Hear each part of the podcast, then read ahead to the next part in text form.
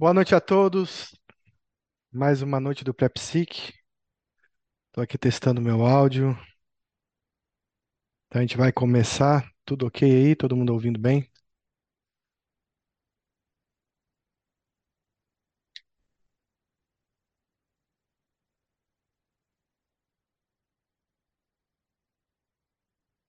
Acredito que sim. Já tivemos uma boa noite aqui, doutor Correia.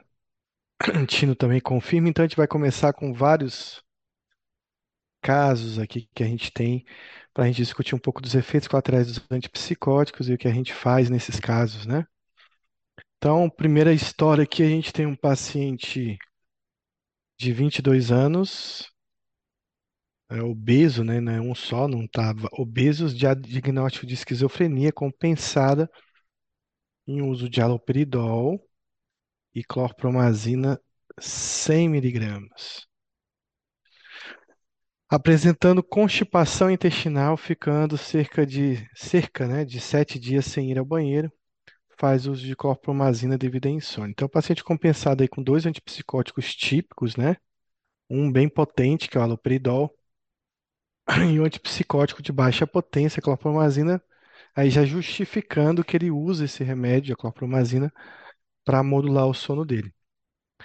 Então, a queixa principal é uma constipação, né? Então, o que a gente vai fazer nesse caso? Então, qual desses medicamentos está sendo responsável por essa constipação desse paciente? E a gente tem uma série de problemas, né, de pacientes que já têm histórico de obstipação intestinal, vai utilizar um medicamento psiquiátrico e acaba piorando. E não precisa ser uma clorpromazina para fazer isso, não. Às vezes você passa. Eu já tive vários problemas com pacientes com problema sério de constipação com o uso de inibidores, que nem é um remédio que cursa muito com constipação intestinal. E não estou falando de paroxetina, não, que tem efeito anticolinérgico. Estou falando de qualquer outro inibidor podendo dar constipação em alguns pacientes.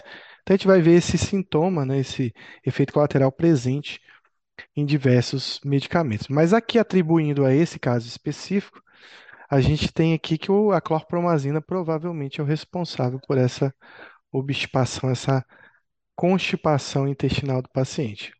Ficando sete dias sem ir ao banheiro, então você vai criar um problema a longo prazo, principalmente relacionado à adesão, já que ele precisa dormir. Eu tenho que pensar nessa clorpromazina como responsável por essa constipação, mas também tem que achar uma solução viável para o sono desse paciente. E a gente vai levar em conta algumas coisas que a gente tem na história. Primeiro, a idade do paciente. Segundo, que ele tem um diagnóstico de esquizofrenia. Terceiro, que ele está compensado e eu não quero deixar esse paciente sem dormir. E o quarto, que é um paciente obeso. Então, quando a gente for pensar em algum remédio para ele dormir, a gente tem que pensar na obesidade dele.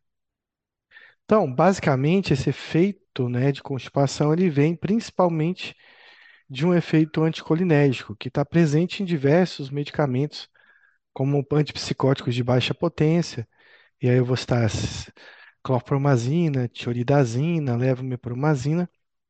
Às vezes, há alguns medicamentos anticolinérgicos que a gente acaba utilizando junto, como biperideno, Fenergan, e dentre os antidepressivos a gente tem a classe dos tricíclicos, sendo os remédios que mais têm efeito anticolinérgico.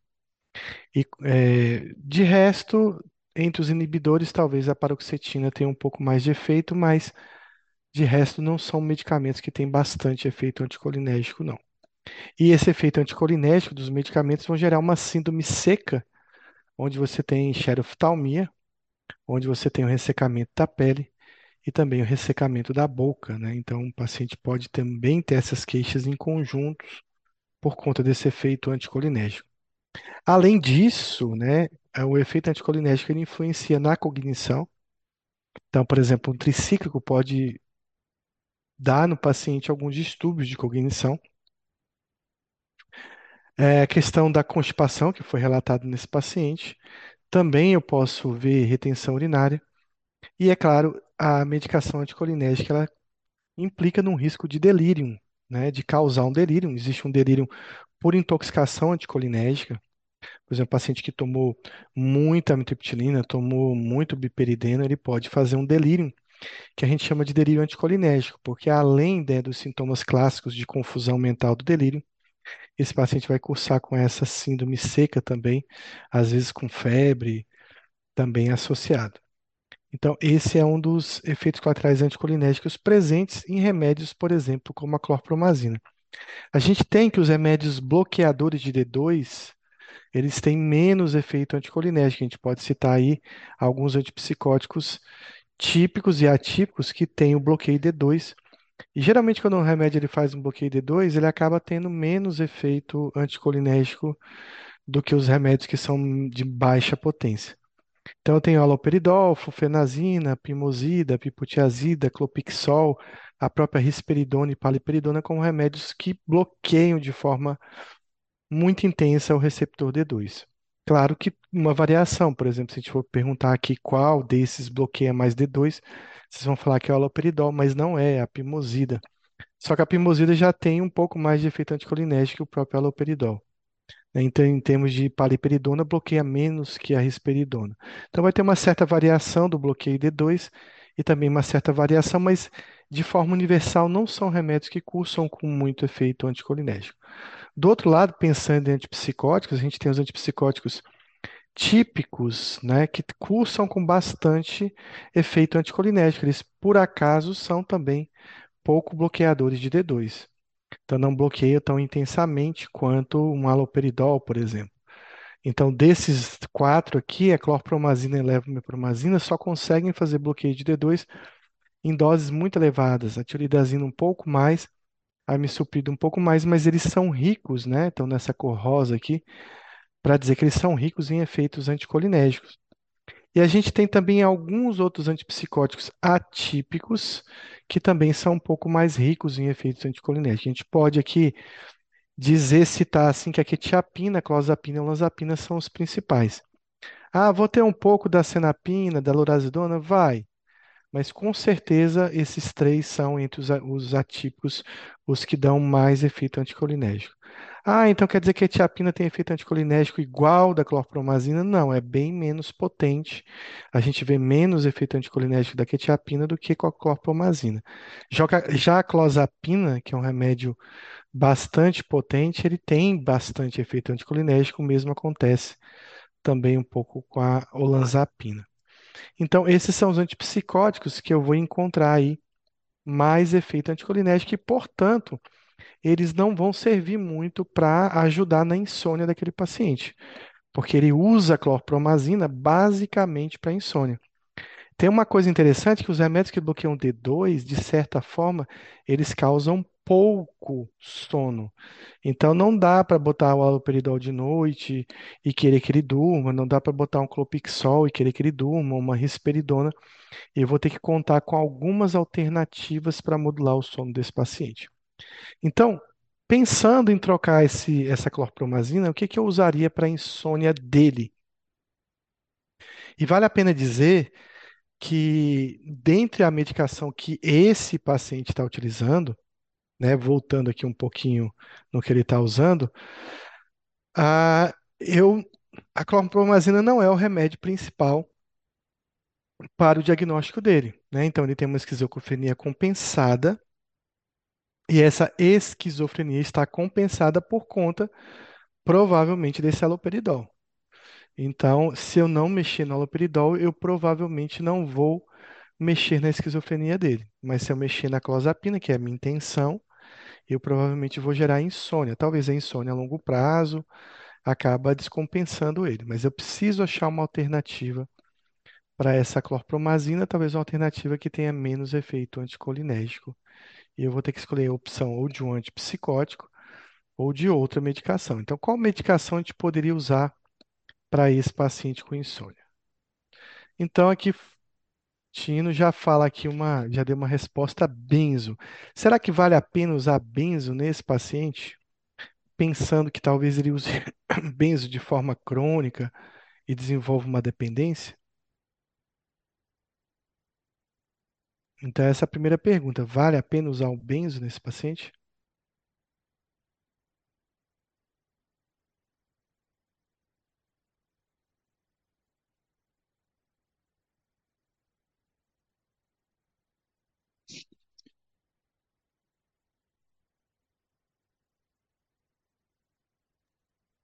Então, Gustavo está colocando aqui o Neosine. Então, Gustavo, só voltando aqui um pouco, o Neosine com a clorpromazina vai ser meio que trocar 6 por meia dúzia. A gente vai provocar um sono nele, mas a gente não vai conseguir tratar ou melhorar a constipação dele. Então, talvez para ele não seja uma alternativa. E só para voltar no caso também, um pouco mais, a gente tem que esse paciente é um paciente obeso. Então, essa clorpromazina, além de estar dando sono, além de estar gerando um efeito colateral com constipação, ele provavelmente provavelmente é um remédio que está aumentando ou está impedindo ele de perder peso. né? Então, a gente também tem que pensar no peso. E a levomepromazina, que é o Neosine, vai também é, contribuir tanto para a constipação quanto para o ganho do peso. Então, não vai ser uma boa opção para a gente.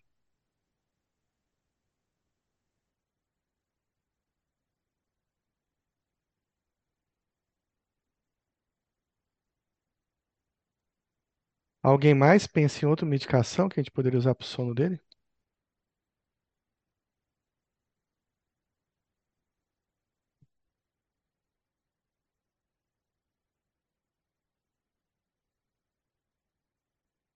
A gente vai pensar em várias alternativas para o sono dele. Então, por exemplo, pensando que é um esquizofrênico, eu posso usar um antidepressivo tricíclico para a insônia dele? Poderia? Poderia. Eu poderia passar metilina, mas de novo eu estaria trocando seis por meia dúzia, mais um remédio, né, com efeito anticolinérgico, mais um remédio que vai aumentar o apetite. Ah, eu poderia, por exemplo, estar passando uma mirtazapina para ele? Poderia, mirtazapina é bom para o sono. Mas, de novo, eu teria um pouquinho de efeito anticolinérgico, que não seria muito grande. Em relação à constipação, ia melhorar. Mas, em relação ao peso, não ia ajudar. Então, qual outras opções vocês pensariam? Boa noite, professor, colegas. Trazodona, mas eu acho muito leve para quem toma tanta coplamazina. Trazodona seria uma opção também. Lembrando que a trazodona tem um mecanismo de sono, Edivan falou a mesma coisa, antihistamínico, né? Assim como a clorpromazina provoca o sono por mecanismo antihistamínico, mas não é um mecanismo antihistamínico tão potente. Poderia funcionar, seria uma opção que a gente poderia tentar para esse paciente. O que mais? Voltando ao benzo, professor, eu iria de benzo, não dá ganho de peso. né? Você pode modular, pode titular a dose. E a questão da dependência vai ser um risco a correr, porque tem poucas opções dentro do quadro dele, né? É exatamente assim, se você considerar a longo prazo, né, esse paciente de 22 anos tomando haloperidol, e a gente colocar numa balança o que que é pior, tomar haloperidol ou tomar um diazepam para o resto da vida? Com certeza o impacto clínico de um haloperidol, gerando risco de cinesia tardia, de parkinsonismo a longo prazo, é muito maior do que o risco de dependência de diazepam. E chama atenção uma outra coisa, né? É, é um paciente que é jovem ainda, já está obeso pela esquizofrenia, então com certeza o impacto metabólico agora e por mais 10, 20 anos vai ser grande. O benzo traz esse benefício. Uma outra coisa que chama atenção nele é assim, é um paciente esquizofrênico compensado com haloperidol. Hoje em dia, a gente tem muitos pacientes que podem usar outros antipsicóticos, né? Então, assim, se ele está compensado com haloperidol, talvez seja um paciente de baixa renda, um paciente lá do CAPS, que não teve muita alternativa, e aí quem não tem cão caça com gato foi para o haloperidol mesmo. E aí a gente vai usar esse mesmo raciocínio para o benzodiazepínico. É barato, tem pouquíssimo efeito colateral, vai ajudar esse paciente a dormir, vai melhorar o perfil metabólico dele em relação à clorpromazina, não vai gerar uma constipação como a clorpromazina, mas ele corre risco de ficar dependente, que eu acho que a longo prazo, pensando numa esquizofrenia, não é também tanta desvantagem assim. né? A gente pensa assim, ah, um paciente jovem, com ansiedade, com TAG, usar benzo o resto da vida é uma coisa. Paciente com uma doença grave, como esquizofrenia, usar um benzo a vida toda talvez não seja tão nocivo assim quanto a gente pensa. Então é interessante que muitos remédios que a gente utiliza para insônia geram insônia através de um efeito antihistamínico. né? Que esse efeito causa sedação, mas ele acaba sendo, então esse é o mecanismo da mirtazapina, é o mecanismo da olanzapina, é o mecanismo da clorpromazina, da amitriptilina, da quetiapina, é um mecanismo antihistamínico para provocar sono. Alguns remédios têm um mecanismo duplo, por exemplo, a trazodona, ela tem um mecanismo antihistamínico, mas tem um mecanismo através de um receptor chamado 5-HT2A, que também é visto também né, um pouco na, na quetiapina, na olanzapina, mas eles acabam tendo um pouco de efeito antihistamínico também. E, e antihistamínico a gente está pensando em sedação, mas a gente está pensando também em hiperfagia, em aumento do peso. Então, talvez para esse paciente que está obeso, usar um remédio para insônia que tenha o mecanismo principal, um efeito antihistamínico, não seja tão bom. Por mais que seja um remédio livre de efeito anticolinérgico, com pouco efeito anticolinérgico, vai melhorar a constipação, mas nós vamos piorar ou manter esse peso dele. Então a gente tem que pensar em algumas alternativas, né? Então alguns remédios, por exemplo, têm efeito antihistamínico potente e por coincidência são os mesmos que têm efeito anticolinérgico. Então os antipsicóticos típicos, tradicionais, mais potentes e incisivos não têm tanto efeito antihistamínico. Os antipsicóticos atípicos mais anticolinérgicos também são ricos em efeito antihistamínico. E os atípicos menos potentes, os típicos menos potentes também são ricos em efeito antihistamínico. Então a gente está vendo aqui um paciente que ele precisa de duas coisas, ele precisa dormir bem, mas principalmente ele precisa não ganhar peso, a gente precisa não contribuir ou piorar esse sintoma dele. Então, antihistamínico para a gente talvez não seja uma boa opção. Então, a gente tem alguns remédios que têm efeito tanto antihistamínico quanto antimuscarínico, ou seja, anticolinérgico. A gente pode citar aqui os antidepressivos tricíclicos, a prometazina e aqueles antipsicóticos que eu falei para você. Alguns pacientes têm, alguns remédios têm efeito antihistamínico e 5-HT2A, eu posso citar a mirtazapina, a trazodona, eh, e também alguns antipsicóticos atípicos também têm esse mecanismo. Mas seria interessante não ir no, no rumo da histamina para provocar um sono nesse paciente. Então, aí falando que eh, Tino comentou, eu acho que seria viável a gente poder tentar substituir essa clorpromazina por um diazepam. Eu acho que não é uma prescrição tão nociva quanto se pensa. Então, a gente poderia começar com 10 miligramas de diazepam associado ao haloperidol que ele toma, talvez traria um benefício para ele. Ou também eu poderia usar outro benzo, né? Talvez não um diazepam, mas talvez um clonazepam. E a gente está numa linha de remédios baratos, né? Que não vão causar aumento de peso não vão causar mais constipação intestinal. Apesar de que está relatado que os benzodiazepínicos podem causar eh, constipação como efeito colateral, mas são efeitos colaterais menos comuns, são efeitos colaterais menos nocivos do que os benzoaze- do, eh, dos benzodiazepínicos. A gente não pensou, ninguém falou, mas eu poderia usar uma droga Z para esse paciente? Sim, eu poderia usar o Zolpidem, eu poderia usar uma exopiclona para ele, que também estaria aí no mesmo caminho, né?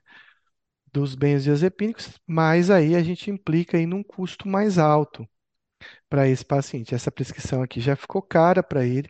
É um paciente que depende do haloperidol, talvez ele não tenha chance ou condições de usar uma isoplico- isoplicona. Poderia tentar a trazodona, começando com 50, indo para 100, para 150, seria uma outra opção também para ele. E eu poderia usar um antipsicótico que, comparado à clorpromazina, tem menos efeito anticolinérgico e tem menos efeito antihistamínico. Então, a quetiapina, ela dá ganho de peso sim, mas nada comparado à clorpromazina. Então, se eu trocasse 100 de clorpromazina por 100 de quetiapina, eu talvez teria uma redução do peso, tal, talvez manteria o mesmo nível de sono, o impacto seria um pouco menor do que usar clorpromazina. Isso não é verdade se eu pensasse na olanzapina e na clozapina. Que aí, se eu pensasse em outro antipsicótico, talvez o aumento de peso seja maior. Comparando a quetiapina com olanzapina e clo- clozapina, a quetiapina dá menos ganho de peso do que esses dois últimos que eu relatei. E é claro, você poderia tentar outras alternativas, que eu acho que não daria certo. é, melatonina, halmeteon, agomelatina, estaria dentro de algumas perspectivas para usar para esse paciente. Mas eu acho que essas cinco opções, cinco ou seis opções que eu citei, né, usar um, um benzo, usar uma droga Z, ou até tentar um antipsicótico como a quetiapina, seria, seria válido além da trazodona para ele, como benefício nesse paciente específico. Pergunta aí para vocês se tem dúvida em relação a esse caso, que a gente vai passar para outro caso.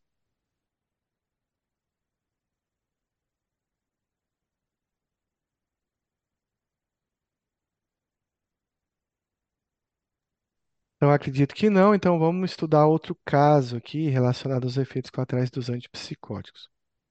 Então, paciente com 19 anos, acho que tem uma aqui. Quanto à trazodona, é... Edivan pergunta sim, seria uma opção.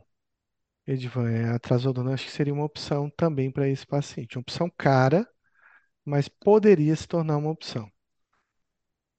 É, Ludmila pergunta se tiraria a clorpromazina aos poucos. É, eu acho que não. Eu, eu não penso que a clorpromazina ia descompensar a esquizofrenia dele, né? Então eu acho que eu poderia trocar assim um benzo por diretamente pela clorpromazina, talvez eu não faria um desmame completo, não. Mas se você quiser por precaução ir desmamando para 50, alguma coisa assim, eu acho que poderia ser válido. Certo? O que está segurando ele é o haloperidol, com certeza. Então vamos para o caso aqui. Um paciente de 19 anos apresenta surto psicótico pela primeira vez, tem ido cinco vezes à UPA na última semana e recebido todos os dias 10 miligramas de haloperidol intramuscular. No sexto dia em diante, ele começa a ficar mais lentificado e salivando muito. Ele tem dificuldade de deglutir sólidos e também líquidos. Fica o tempo todo sentado e tem dificuldade de falar. Também apresenta rigidez de membros, com dificuldade de deambular e apresenta tremores de mão. Então, vamos eh, tentar aqui separar algumas coisas desse caso. Eu vou só repetir, na verdade, algumas coisas importantes. Então, a primeira coisa é um paciente jovem do sexo masculino.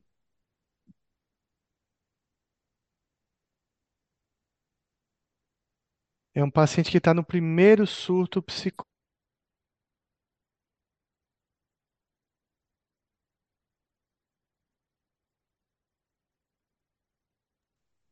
É, então, paciente de 19 anos, o- é uma coisa interessante, é o primeiro surto psicótico dele, né? Então, é um paciente que nunca teve contato com o antipsicótico antes.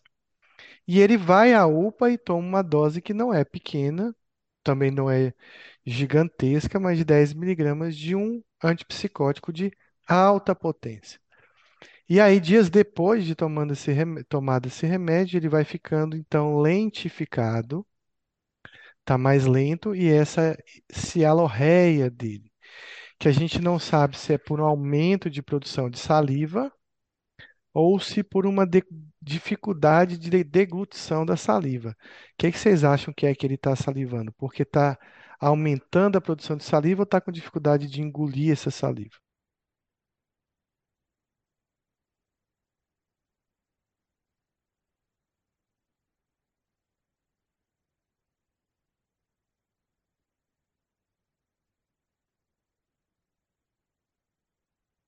Muito bem, Denise. Então, esse paciente ele está salivando muito porque ele está com dificuldade de deglutir essa saliva.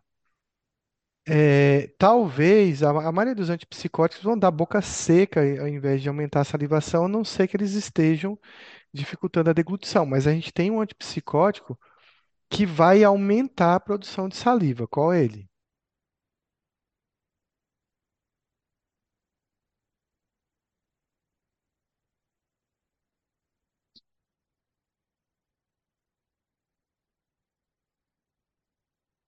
Muito bem, Márcio. Então, a clozapina é o remédio, José também respondeu, que aumenta a produção de saliva. E às vezes aumenta tanto, pessoal, que o, pa- o paciente tem até dificuldade de deglutir a saliva. Não é porque existe alguma coisa mecânica, é porque é saliva demais. É, o paciente chega até falando se afogar em tanta saliva. Então, está respondido aqui, né? Ele tem dificuldade de deglutir alimentos sólidos e também essa dificuldade é maior até porque ele também tem dificuldade de deglutir alimentos líquidos. Então, provavelmente essa, esse haloperidol está fazendo essa dificuldade que ele tem. Ele fica o tempo todo sentado, então ele é um paciente em surto. A gente imagina que um paciente em surto esteja agitado para tomar 10 miligramas de haloperidol. Se ele está ficando mais lento, mais sentado, é sinal que ele está mudando o padrão de comportamento diante da a doença está mudando de comportamento aí diante desse remédio. E ele também tem a dificuldade de falar, que talvez esteja relacionada aí também essa dificuldade de deglutir. A contração do pescoço, né, vai fazendo com que ele tenha uma espécie de trismo, uma dificuldade de abrir a boca, uma dificuldade de mastigação, uma dificuldade de deglutição, e que também pode implicar numa dificuldade de falar. Isso é reforçado pela rigidez de membro. Então, essa, esse aumento da, da- do tônus muscular não acontece só no pescoço dele, também está acontecendo em membros e está dificultando ele de deambular. E associado a essa rigidez, ele também tem alguns tremores de mãos. Bom, no sétimo dia, ele apresenta uma febre elevada, de 40 graus, que não melhora com o uso de dipirona e paracetamol. Então, uma febre refratária. Ele também apresenta oligúria e, e- e quando vai urinar, né, a, a cor é escura dessa urina. Então, também uma mudança na coloração dessa urina. É, ele dá entrada no hospital confuso. Então, confuso é diferente de surto psicótico. A gente pode comparar com o relato da família que antes ele estava agitado, falando que o vizinho tava, ia matar ele, e agora ele tá, não sabe onde é que ele está, ele está desorientado no tempo, no espaço, em relação aos outros, às vezes com alguma alteração do nível de consciência.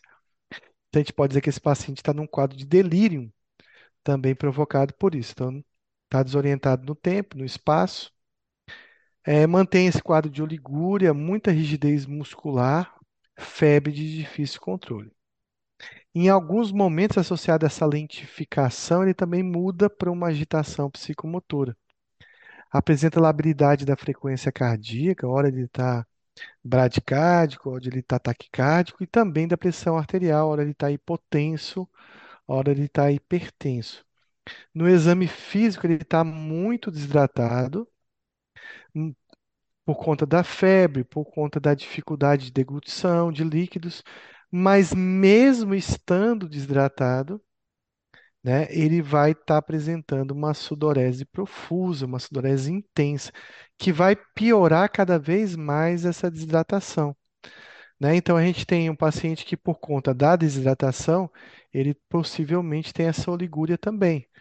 Mas quando ele muda a cor urina, da urina, a gente talvez pense que essa oligúria está vindo de uma lesão muscular, aí justificada por essa esse aumento do tônus, essa rigidez muscular que ele está apresentando.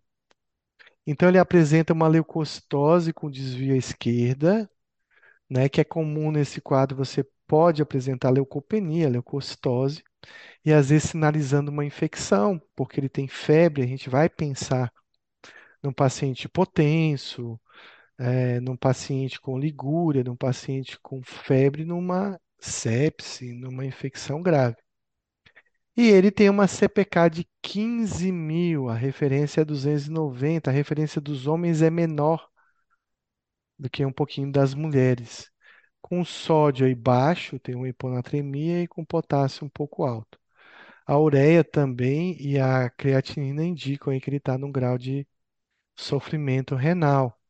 E isso provocado provavelmente, né, o distúrbio hidroeletrolítico pela desidratação, pela falta de ingestão, né, pela, fe pela pela febre, perdendo líquido, aí também perdendo, pelo suor intenso, aí perdendo sódio também, e, e gerando aí, ajudando aí nessa insuficiência renal também provocada pela rabdomiólise que ele está tendo.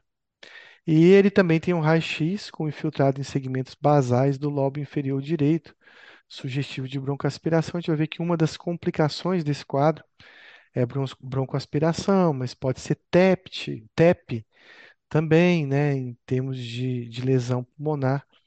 Esse é um paciente com alto risco aí de TEP por conta de estar com, com uma osmolaridade sanguínea alta, né, uma viscosidade sanguínea alta provocada aí pela, pelo número de proteínas que tem na corrente sanguínea vindo aí da lesão muscular e também pelo volume de líquido, né, de água diminuído no sangue, né, pela, por essa desidratação que ele tem.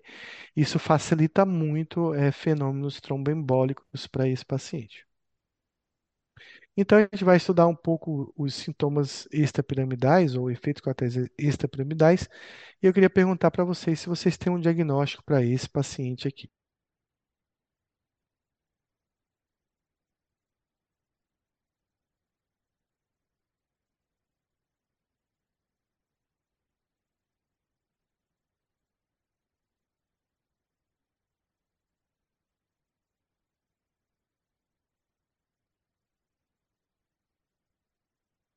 Então, Denise acha que é uma síndrome neuroléptica maligna. Alguém discorda?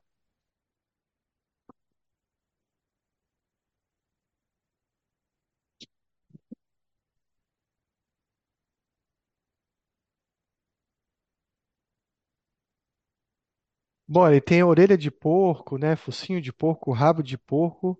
O que que é, né?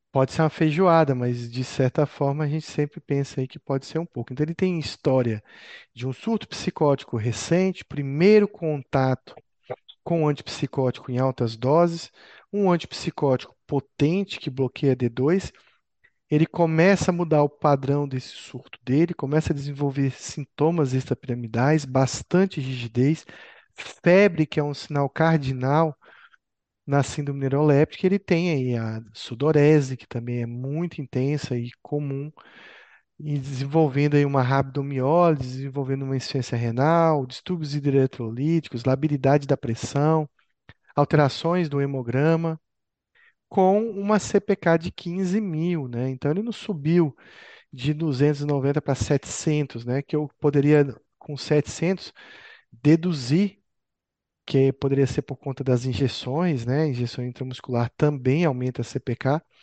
mas a gente tem um aumento aí de, de 290 para 15 mil. Então é um aumento considerável da, da CPK, e esse é um quadro com certeza de síndrome neuroléptica maligna. Então a gente vai falar um pouquinho sobre essa síndrome. Então, primeiro que é uma síndrome com uma alta mortalidade. Infelizmente, a gente tem um erro diagnóstico, um erro de, de, de identificação que atrasa o tratamento adequado desse, desse paciente, que vai implicar num risco de mortalidade. Não só isso, eu vejo muitos pacientes que morreram de síndrome neuroléptica maligna ou tiveram uma história e passaram muito tempo recebendo antibiótico, sendo internado na UTI, como se esse quadro de febril, essa leucocitose, essa até essa essa pneumonia broncoaspirativa que ele teve confunde, né? Porque ah, será que ele está tendo febre por conta dessa broncoaspiração? E a gente não pensa que essa broncoaspiração, na verdade, surgiu em decorrência da própria síndrome neuroléptica maligna sendo uma complicação dela. A incidência dela é baixa porque ela é pouco identificada. Talvez a gente veja muita síndrome neuroléptica maligna do que a gente pensa. E com o passar do tempo, e aí é, Florentino pode colaborar nisso, a gente acaba é, aprendendo a abortar a síndrome neuroléptica maligna. A gente vê muito paciente começar a fazer febre, a gente dosa o CPK, está lá 1.200, 1.600, está começando a rabdomiólise, a gente tira o antipsicótico, já hidrata esse paciente, já vai dando algumas medidas, e só o fato de tirar o antipsicótico, a gente já livra um bocado dessa evolução. Então, isso foi uma síndrome neuroléptica maligna? Foi, mas foi incompleta, né? Porque a gente abortou no início do quadro.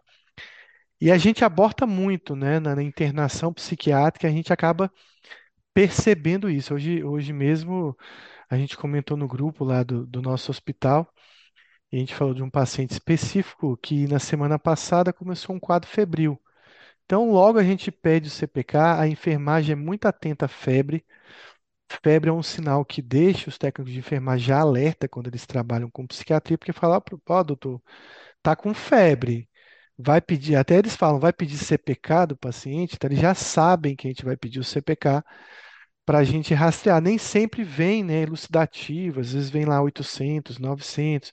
A gente fica na dúvida se é por conta de uma lesão, o paciente foi espancado, o paciente recebeu várias injeções intramusculares, mas a gente dosa no outro dia, e se estava de 700 foi para 3.000, a gente não vai ter dúvida que ele está evoluindo para uma síndrome neuroléptica maligna. E o risco dessa síndrome é sempre maior no primeiro contato com o antipsicótico né, a gente vai ver aí que 80% dos casos acontecem no primeiro contato, com risco maior em mulheres, pacientes jovens, na verdade, porque o paciente jovem é o que está surtando pela primeira vez. Os idosos também têm mais risco de síndrome neuroléptica maligna e algumas condições, é, por exemplo, que podem favorecer. Calor, nessa onda de calor que a gente está aqui no Brasil e aqui na, na nossa cidade, piorou, isso facilita muito o desenvolvimento de síndrome neuroléptica maligna e ainda piorar o quadro pela questão da desidratação ser maior. O uso de cocaína, por exemplo, favorece. E uma coisa que talvez não esteja no slide, mas que eu vou citar aqui para vocês, é a deficiência de ferro. Então, pacientes que têm anemia, paciente que tem ferro baixo, tem um risco maior de síndrome neuroléptica maligna. Isso está relacionado aqui para é, produção de dopamina, nós precisamos do metabolismo do ferro. E aí, quando você tem, né, pouca dopamina já sendo produzida por esse paciente, é, na síndrome neuroléptica maligna, nós vamos ter uma depressão total da dopamina e isso vai favorecer a síndrome também. A evolução é muito rápida? Sim, é rápida mesmo. Você viu que em dois dias esse paciente já evoluiu para a síndrome em 90% dos casos, o quadro clínico se completa nas primeiras 4 a 8 horas e ele costuma ser fatal quando tem essa evolução tão rápida. Então, trata-se de uma depressão total de dopamina que cursa com um CPK total elevada. Esse é um, marcador não diagnóstico, não é patognomônico, mas é muito importante para a gente para a gente seguir a evolução para a síndrome e também para a gente seguir no caminho contrário uma melhora do paciente. A febre é um sinal cardinal associado à rigidez muscular e alterações da consciência, alterações autonômicas que a gente viu ali em relação à pressão, em relação à função cardíaca e, e alteração do estado mental também estando presente.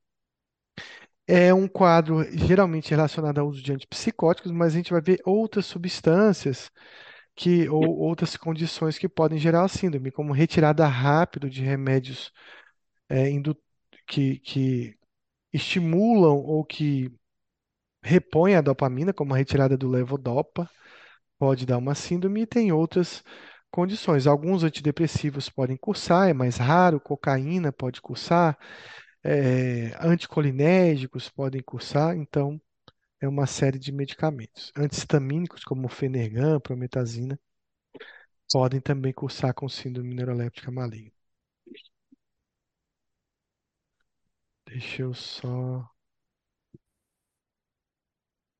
Bom, continuando, né? Essa síndrome ela cursa com uma diaforese, que é uma sudorese profusa. Essa sudorese desidrata muito o paciente.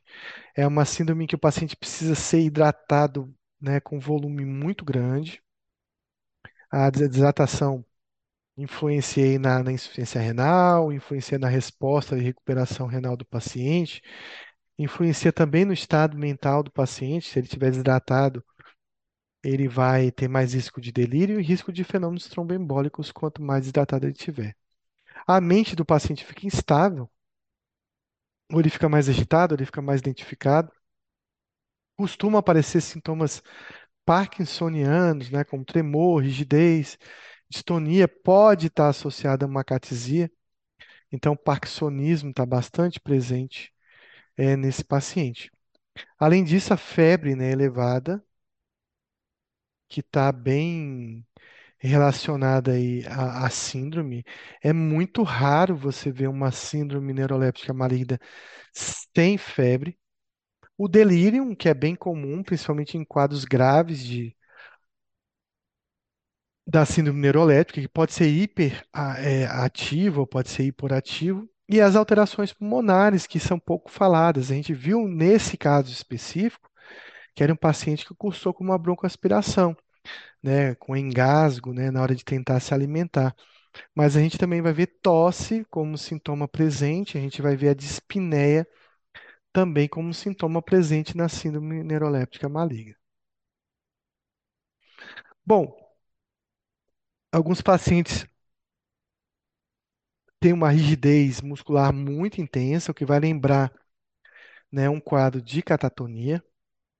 A gente viu que existe uma alteração autonômica importante, então, ou ele fica lentificado ou acelerado, no caso, falando de pressão né, arterial, ele aumenta a pressão ou diminui a pressão, ou ele fica também taquicárdico ou com bradicardia. A CPK é um parâmetro fiel, uma CPK acima de 1.500 é quase patognomônico, os livros não falam muito em valores, mas acima de 1.500 é bem sugestivo de uma síndrome neuroléptica maligna. Pode ter incontinência urinário fecal. A leucocitose que a gente viu nesse paciente, né, que pode confundir, era um paciente que ainda cursava com uma broncoaspiração, então uma leucocitose que pode ter ou não desvio à esquerda. Também pode haver leucopenia.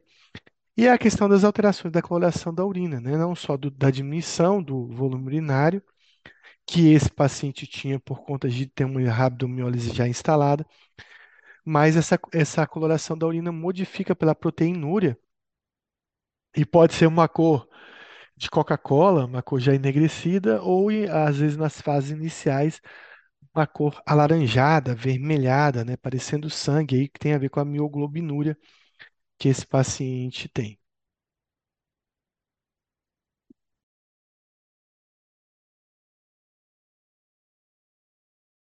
Bom, o que que vocês dariam para esse paciente do nosso caso aí? Qual seria a prescrição dele? CPK de 15 mil, leucocitose, o que que vocês fariam para esse paciente?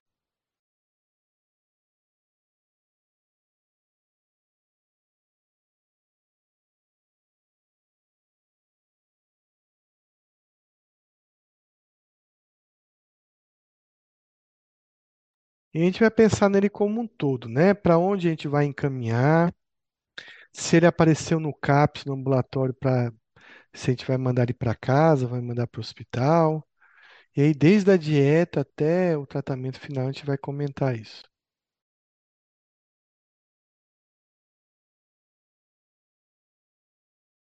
Esse é um paciente para internar, pessoal? Ele voltasse na UPA?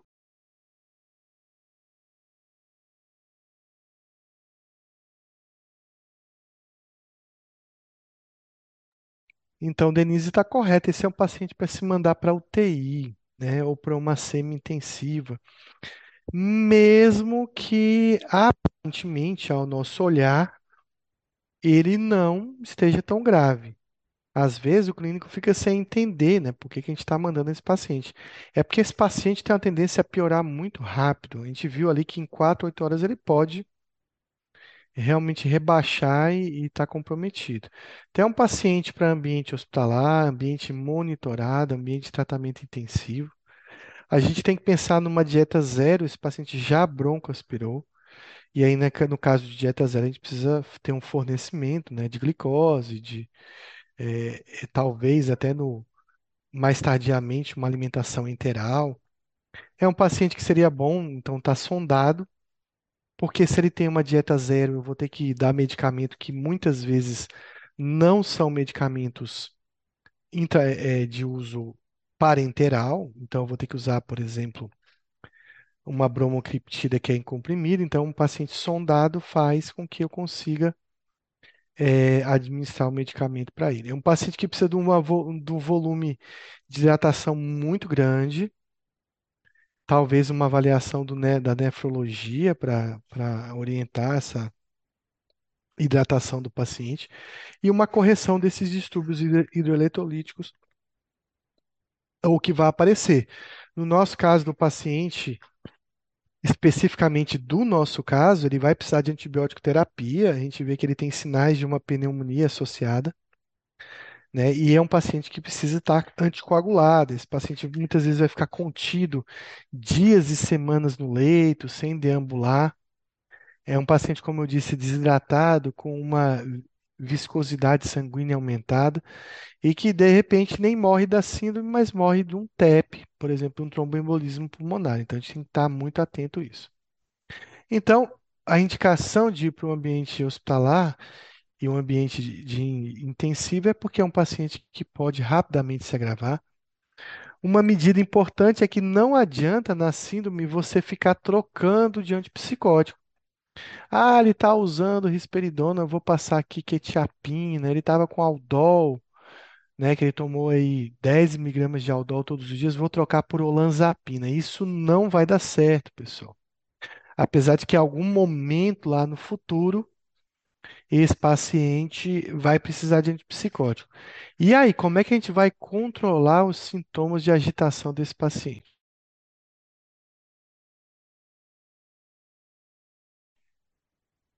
Mais uma vez, benzo.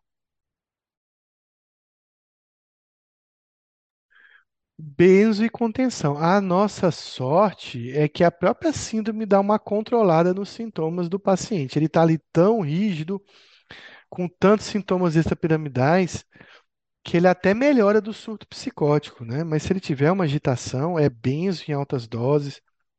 E aí eu estou falando aí de 8, 12 miligramas de clonazepam, 30, 40 miligramas de diazepam, para dar uma controlada nesse paciente, porque é o que a gente vai poder utilizar.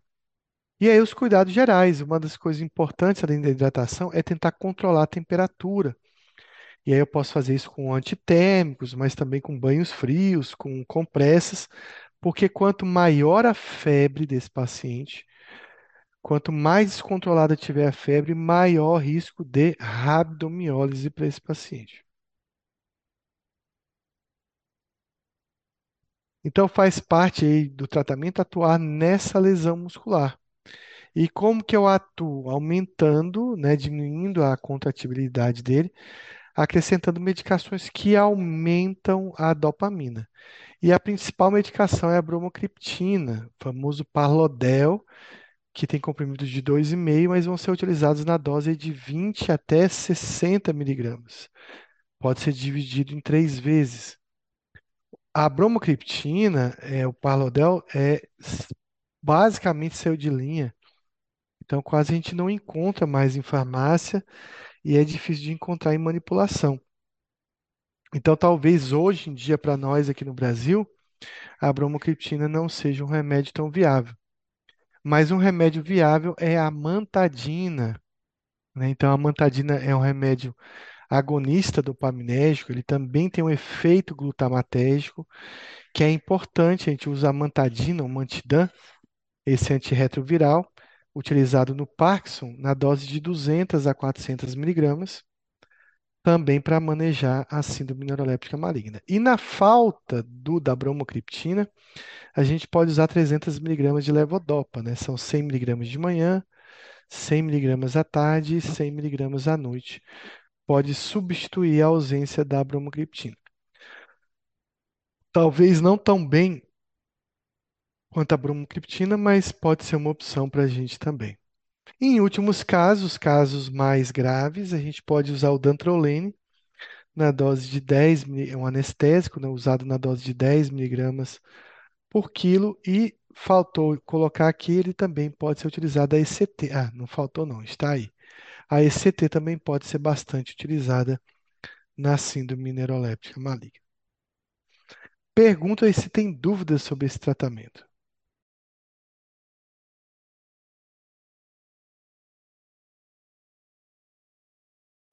Professor, é, eu percebi que no início do quadro, o paciente apresentava um, um quadro de distonia.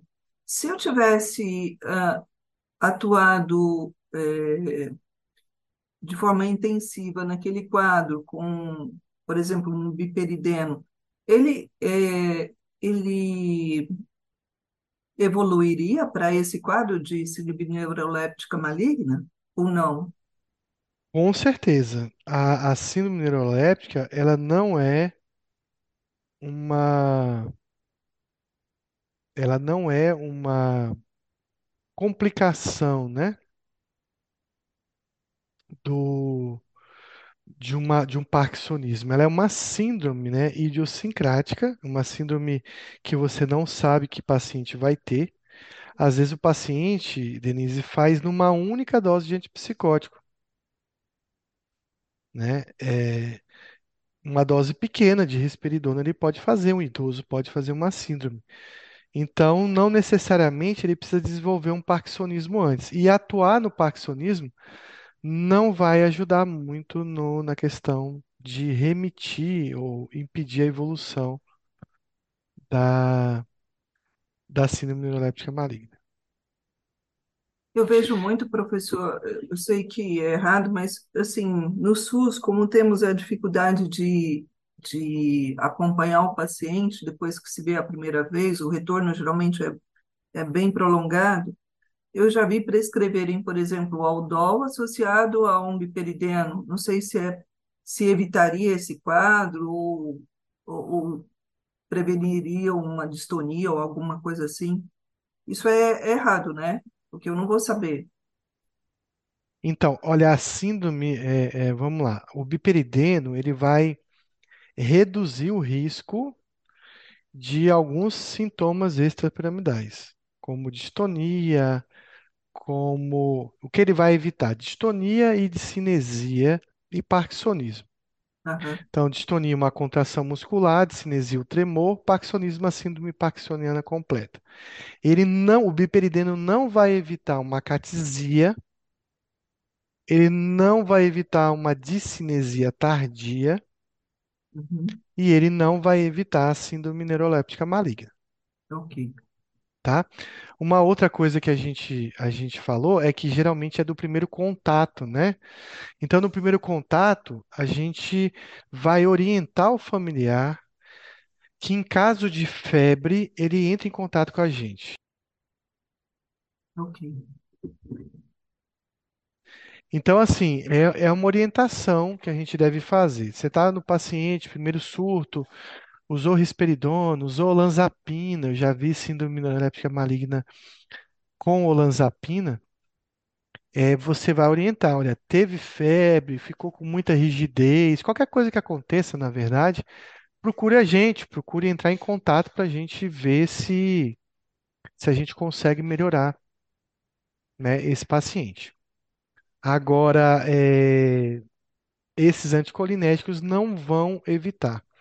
Você falou uma coisa interessante. A gente no SUS trabalha com paciente que a gente não sabe quando vai poder voltar de novo, né? Então, por exemplo, eu trabalho em CAPS, trabalho em CAPS AD.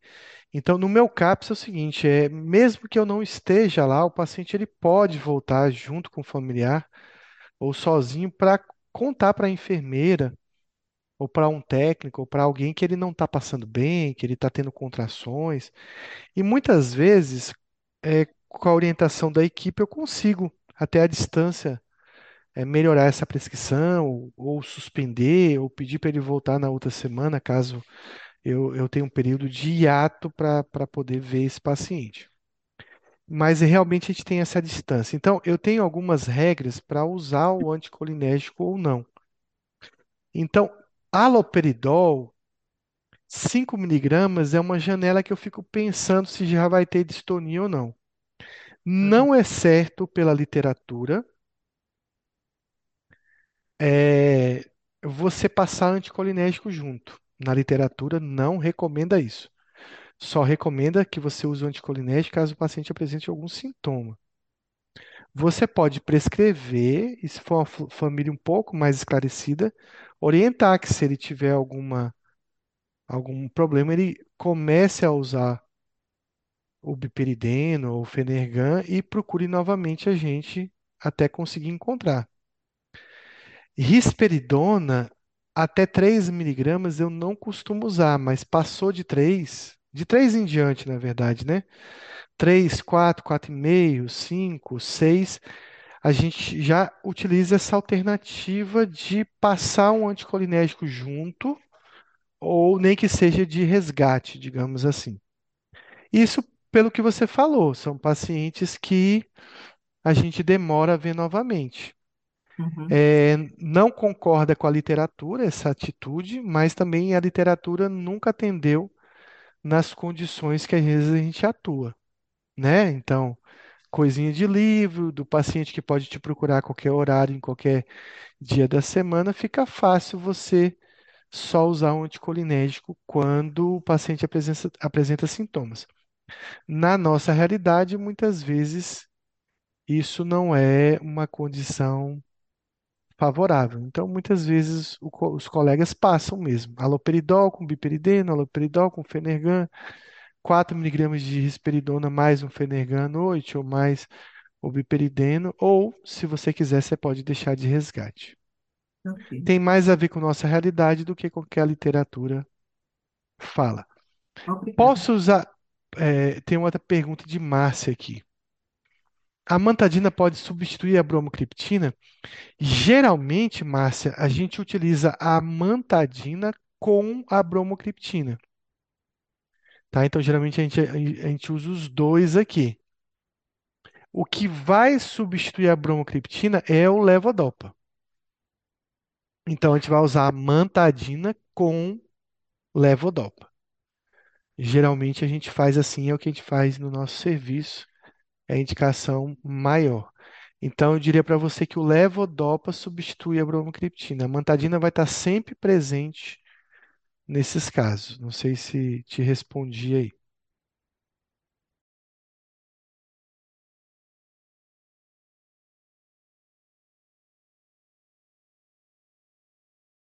Benzo ajuda na síndrome neuroléptica maligna?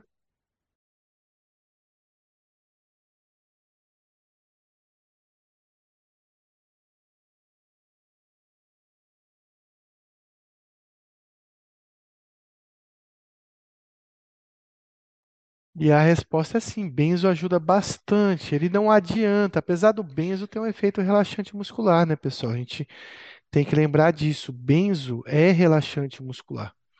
Mas talvez não na potência que consiga desfazer essas contrações musculares do paciente. Mas ele adianta porque ele ajuda muito na questão do controle comportamental desse paciente. Então, ele vai nos ajudar a manejar a psicose, a esquizofrenia do paciente.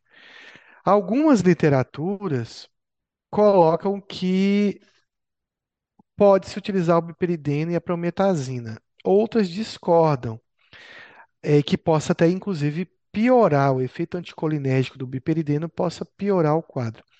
Na minha prática, esse é um paciente que eu não utilizo anticolinérgico em vias de uma síndrome neuroléptica maligna. Eu deixo a prescrição mais limpo possível, até porque esse paciente tem delírio e o efeito anticolinérgico vai piorar esse paciente.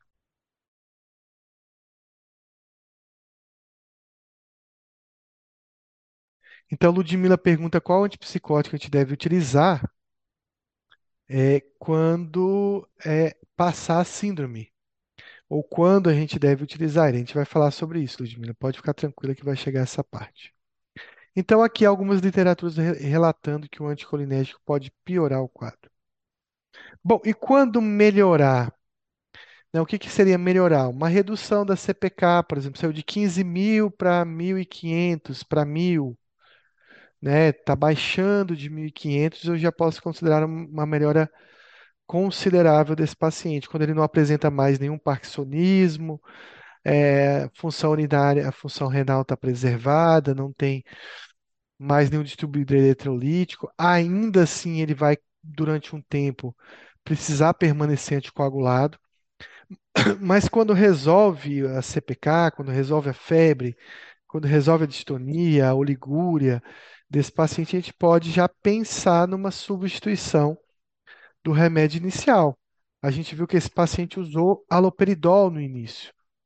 Então a gente pode agora começar a utilizar um antipsicótico para manejar a psicose dele mesmo.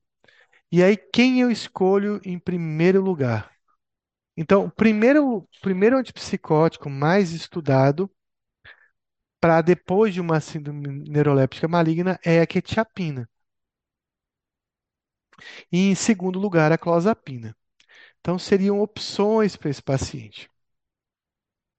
Poderia usar também o aripiprazol, brexpiprazol, ziprasidona e a senapina seriam opções. Mas a quetiapina e a clozapina são os remédios de eleição caso a gente tenha que reintroduzir um antipsicótico. Nunca reintroduzir o antipsicótico que levou à síndrome. Nunca introduzir um antipsicótico que aumente o bloqueio dopaminérgico. Então, por exemplo, o paciente usar o DOL e agora eu quero passar risperidona para ele. Não vai dar certo isso.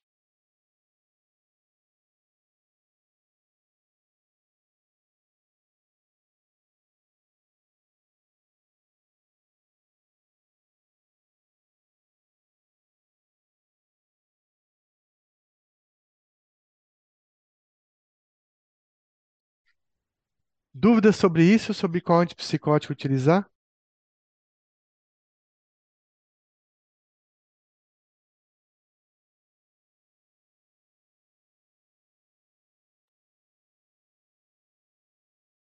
Bom, diagnóstico diferencial com a síndrome neuroléptica maligna é uma série de medicamentos. A gente utiliza a causas é, uma série de medicamentos, desculpa, uma série de condições, né? Causas infecciosas como meningite, encefalite, síndrome encefalomielítica pós-infecciosa, abscesso cerebral, sepse. Sepse é um diagnóstico diferencial importante.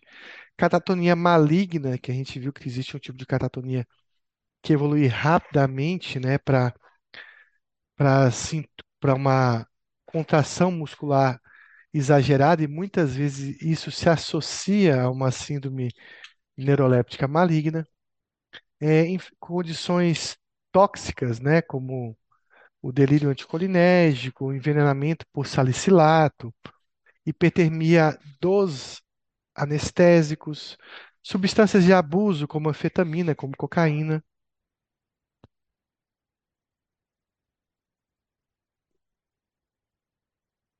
Retirada de agonistas dopaminérgicos, como a levodopa, pramipexol, retirada de relaxantes musculares, como o baclofeno. Às vezes, até a questão de retirada do álcool e do benzo pode provocar, mas isso é bem raro. Pode ser confundido com tireotoxicose, pode ser confundido com felcromocitoma e também com choque tóxico, também são condições que possam ser confundir o diagnóstico. Dúvidas sobre síndrome neuroléptica maligna?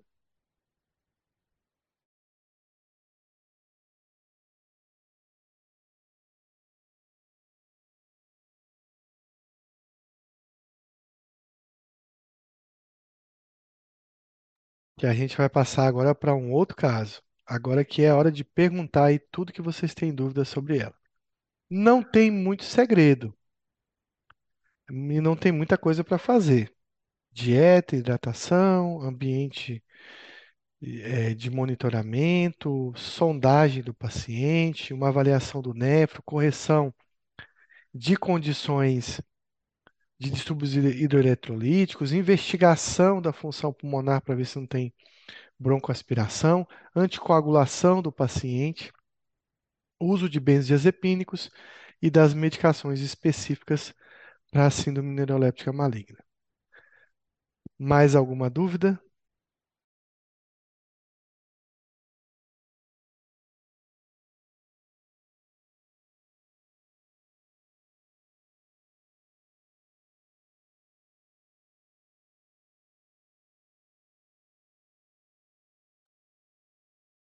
Então, é basicamente isso. Então, a gente vai seguir para um outro caso clínico. Então, paciente com 22 anos, recebida em consulta após surto psicótico, onde ficou internada por dois meses. Ela está em uso de olanzapina, 30 miligramas, depois dessa internação. Apesar do quadro compensado, apresenta as seguintes queixas: lentificação psicomotora com redução da amplitude dos movimentos, face sem expressão, disfagia alimentos sólidos, cialorreia, rigidez muscular com anteroflexão do tronco e semiflexão dos membros superiores, que a gente chama de marcha siamesca ou de posição siamesca, né, de sinal da roda denteada, tremores de mão em repouso, retorna para o manejo dos sintomas e reajuste dos medicamentos. Então a gente está diante de que quadro desse paciente?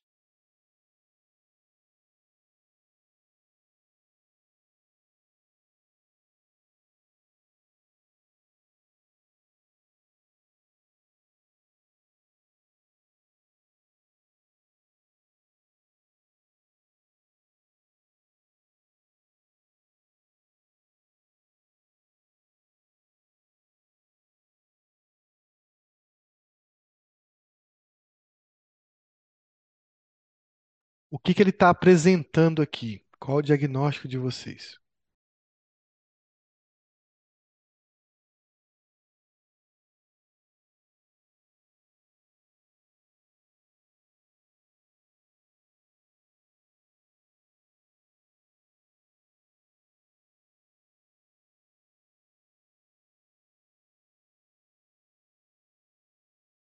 Denise acha que é uma distonia, mas não é uma distonia.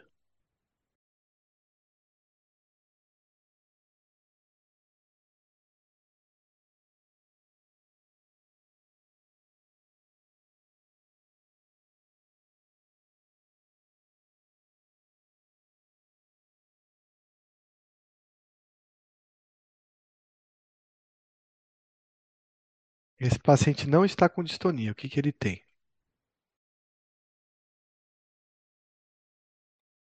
Márcia cita uma catatonia, mas para ter uma catatonia, Márcia, ele teria que ter uma falta de comunicação, né? De contato com o mundo, de resposta. Ele não parece ter nada disso. Ele vem para consulta, ele deve estar falando, conversando.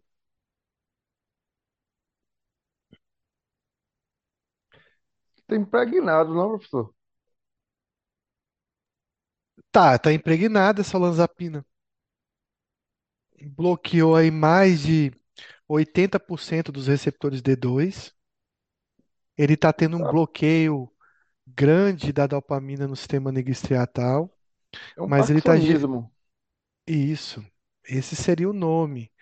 Isso é uma síndrome parkinsoniana secundária ao uso de antipsicótico. É um Parkinson, mas um Parkinson secundário e a gente vai comentar todos os sintomas que ele tem e que são sintomas de Parkinson, com uma diferença, né? Ele não tem doença de Parkinson e provavelmente se a gente corrigir a prescrição dele, ele vai ter uma recuperação completa desse quadro. Então, isso é o parkinsonismo secundário ou Parkinson causado pelos antipsicóticos, principalmente aqueles que bloqueiam D2. Então, que esse paciente ele vai ter da síndrome de Parkinson uma bradicinesia, então uma lentidão, uma redução da amplitude dos movimentos, tanto voluntários como movimentos automáticos. Ele vai ter uma face com mímica alterada, uma face parkinsoniana, uma face de boneco de cera.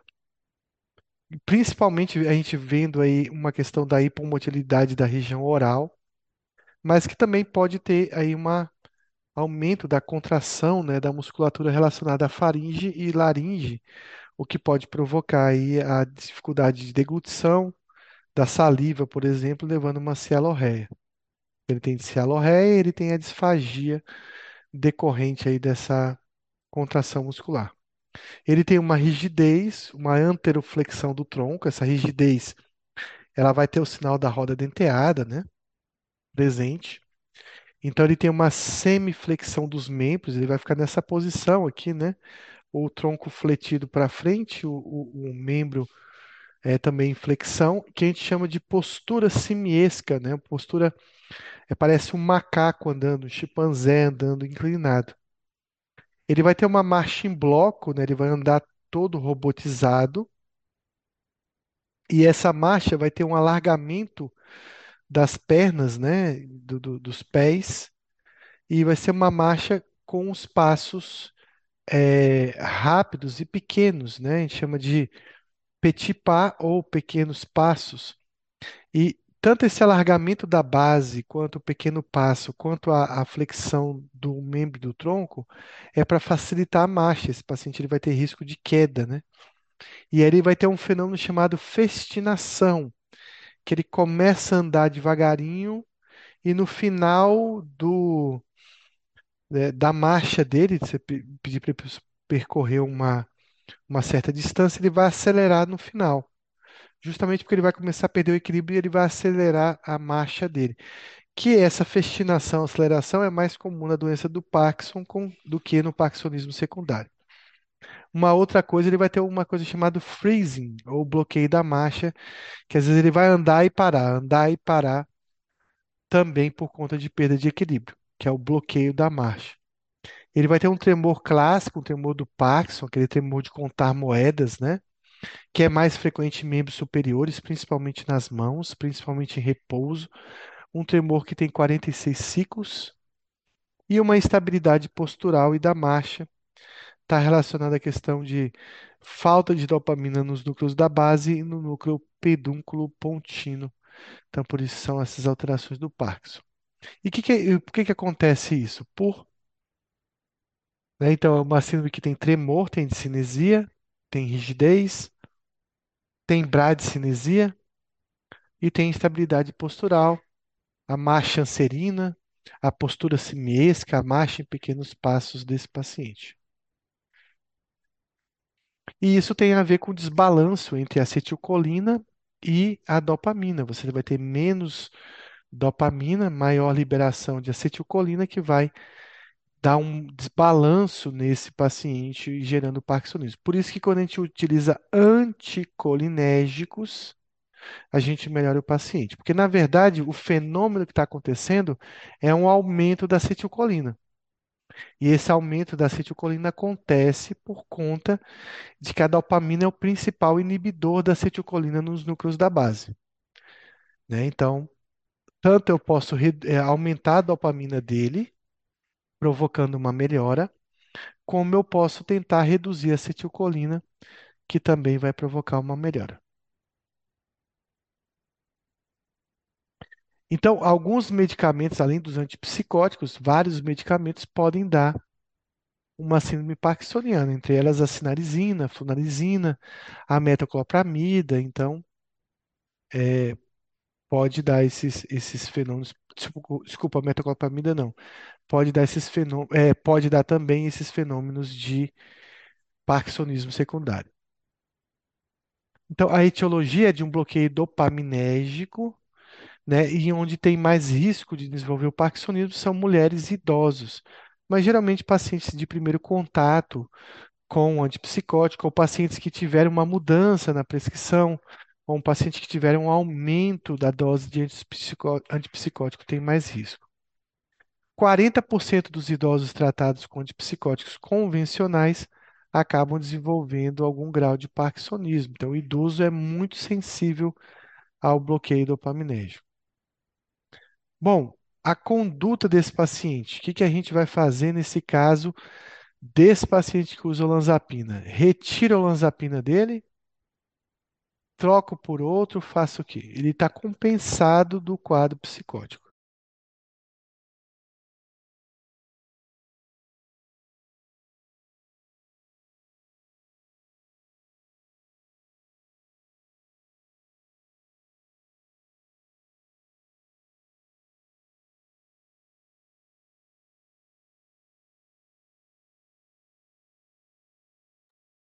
Então, o que que a gente vai fazer de conduta? A primeira coisa é pensar no antipsicótico dele. Eu posso suspender a olanzapina, mas suspendendo a olanzapina pode ser que ele entre em surto novamente.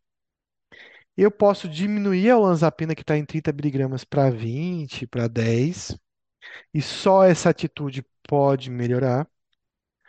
Eu posso trocar a olanzapina também dele. Ou, ou, juntando tudo isso, eu posso fazer uma suspensão e entrar com anticolinérgico, eu posso diminuir a dose e entrar com anticolinérgico, ou eu posso trocar de medicamento utilizando o anticolinérgico junto ou não. Nenhuma dessas atitudes está incorreta para esse paciente. Mas você tem que fazer alguma coisa em relação a esse, a esse parkinsonismo. Então, exemplo de um paciente que usa risperidona 6 miligramas, que seria basicamente esse paciente que usa olanzapina 30 miligramas. Eu poderia reduzir essa olanzapina para 20, 10 ou reduzir essa risperidona para 3. A pergunta é se essa dose menor de antipsicótico vai conseguir manter controlados os sintomas psicóticos. Provavelmente sim, porque você precisa de um bloqueio de 65% dos receptores de dopamina, e aqui, quando você tem o parkinsonismo, você está bloqueando mais de 80%. Então, talvez uma redução já seja o suficiente para manter o efeito antipsicótico e não ter tantos sintomas parkinsonianos. Você também pode colocar junto com a risperidona colanzapina, mantendo a dose, uma dose de biperideno. Você pode usar o biperideno, pode usar o Fenergan, mas o biperideno tem uma resposta melhor. Quanto que a gente começa de biperideno? De 4 a 8 miligramas para começar. Né? Então, 2 miligramas de manhã, 2 miligramas à tarde, nunca utilizar o biperideno de noite. Posso usar prometazina? Pode, pessoal, mas prometazina é tão fraco que é preferência usar o biperideno. Que pode chegar a 16, 24 miligramas também. Eu posso trocar de antipsicótico. No caso aqui, eu posso pegar essa risperidona e trocar por uma olanzapina. No caso do paciente, eu poderia pegar a olanzapina e trocar pela quetiapina, por exemplo. Vai compensar? A gente não sabe. Eu posso é, tirar tudo e colocar só um anticolinérgico, mas também vai ter um risco aí desse paciente reativar o surto. Dessas situações aqui, pessoal, o que que vocês acham que eu faria?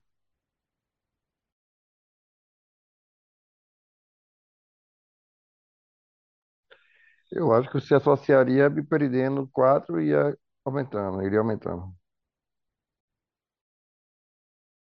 Exatamente. Se é um paciente que eu ainda não tenho um cenário completo dele, ele acabou de sair de uma internação, ainda tem um risco de refazer esse surto, eu estou meio que é, ainda na dúvida quanto à evolução do quadro dele, eu associaria um biperideno. Eu ainda não reduziria a dose do antipsicótico. Eu não tentaria, nesse momento inicial, fazer uma troca para um antipsicótico, eu não sei se vai dar certo, nem retiraria tudo.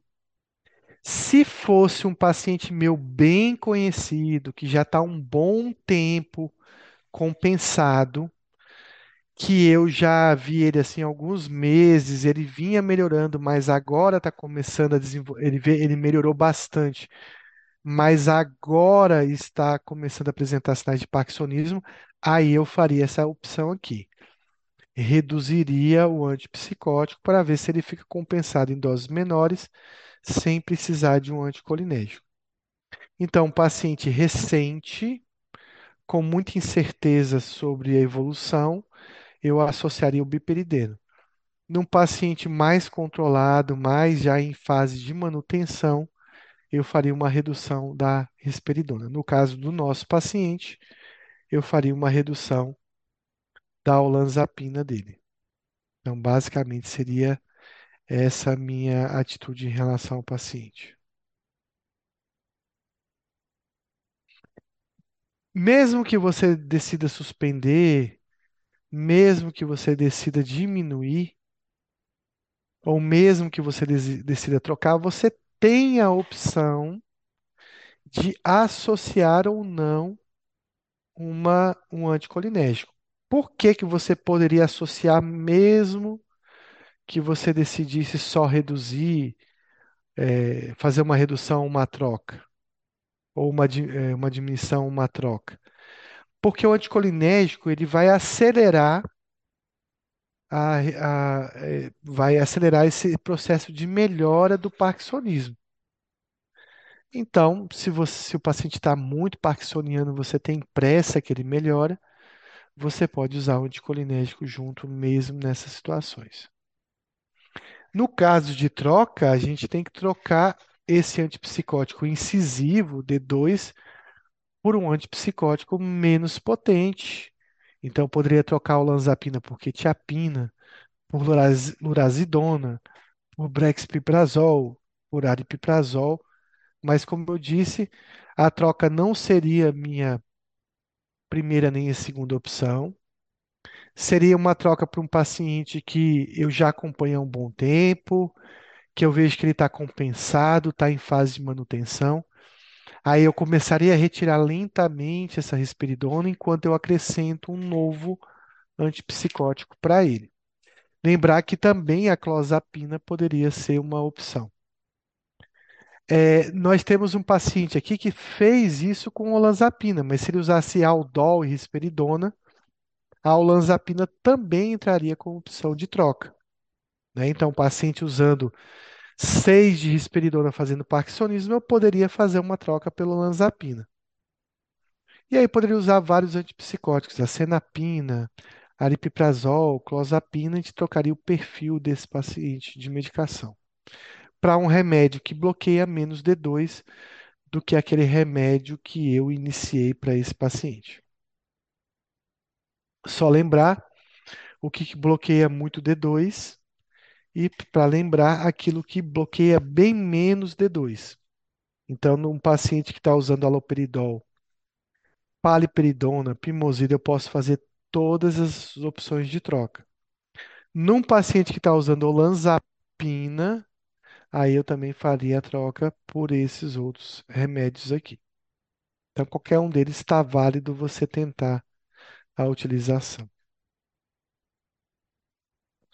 Lembrar que para tratar isso a gente pode usar a prometazina, que é um anticolinérgico fraco.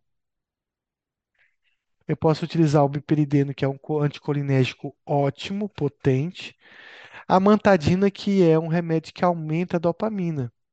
É um agonista D2. Só que a mantadina poderia implicar num risco maior de recidiva do quadro psicótico. Então, a prometazina e também não é tão potente. Então, a prometazina utilizaria na dose de 25 a 100. Ele é bom porque ele causa maior sedação, mas ele já foi abandonado em alguns países. O efeito anticolinérgico, antihistamínico também estariam ali de forma prevalente nesse paciente. Então, ele dá ganho de peso e sedação. O biperideno é utilizado na dose de 2 a 16 miligramas.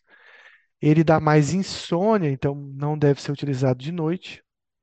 Ele é bastante potente, é um dos mais potentes, mas ele tem mais efeitos colaterais anticolinérgicos, boca seca, pele seca, olhos secos, constipação, retenção urinária, insônia, seria uma das complicações do biperideno. A mantadina, na dose de 100 a 400, é um agonista da dopamina.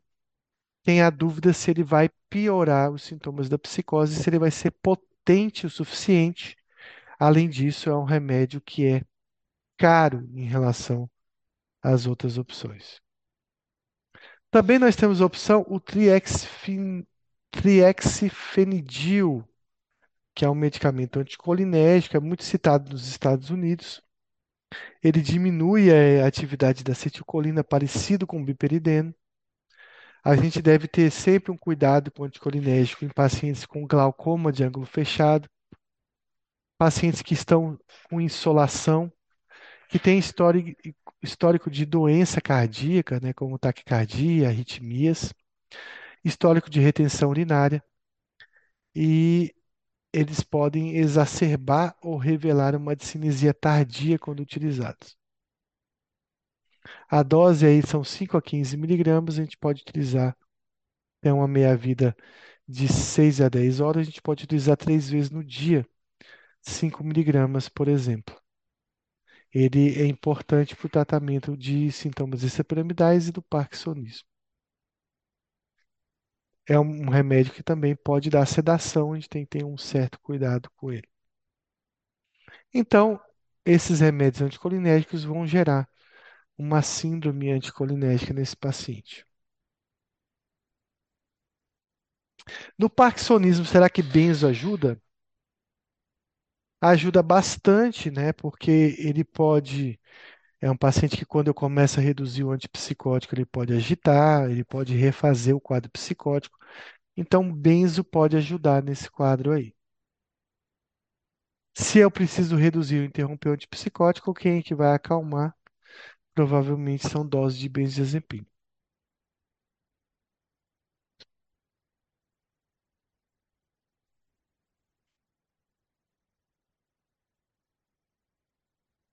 Então, aquela pergunta de Denise, não seria melhor entrar sempre com anticolinérgico quando eu vou passar um antipsicótico? E a resposta não. Né? Mas na prática, a gente acaba, às vezes, utilizando mão do uso desses medicamentos. Dúvidas sobre parkinsonismo? Professor, é, por favor, o pramipexol, que é utilizado para síndrome parkinsoniana, eu posso utilizar nesse caso? Associado a um, a um antipsicótico? Pode, você poderia utilizar, mas lembrando que os agonistas dopaminérgicos mais potentes, e aí eu estou falando de, eh, de levodopa, de pramipexol, eles podem correr num risco de piora da psicose. Enquanto os anticolinérgicos, você não vai ter esse problema de piorar a psicose. A mantadina, ela fica no meio termo, porque ela não é tão potente. Então, existe um risco de piorar a psicose, mas que não é tão grande quanto os agonistas dopaminérgicos. Esse é o problema do pramipexol. Ele começar a descompensar da esquizofrenia. Entendi. Tanto que a É. gente vê pacientes com Parkinson, né, tendo sintomas psicóticos em decorrência desses medicamentos.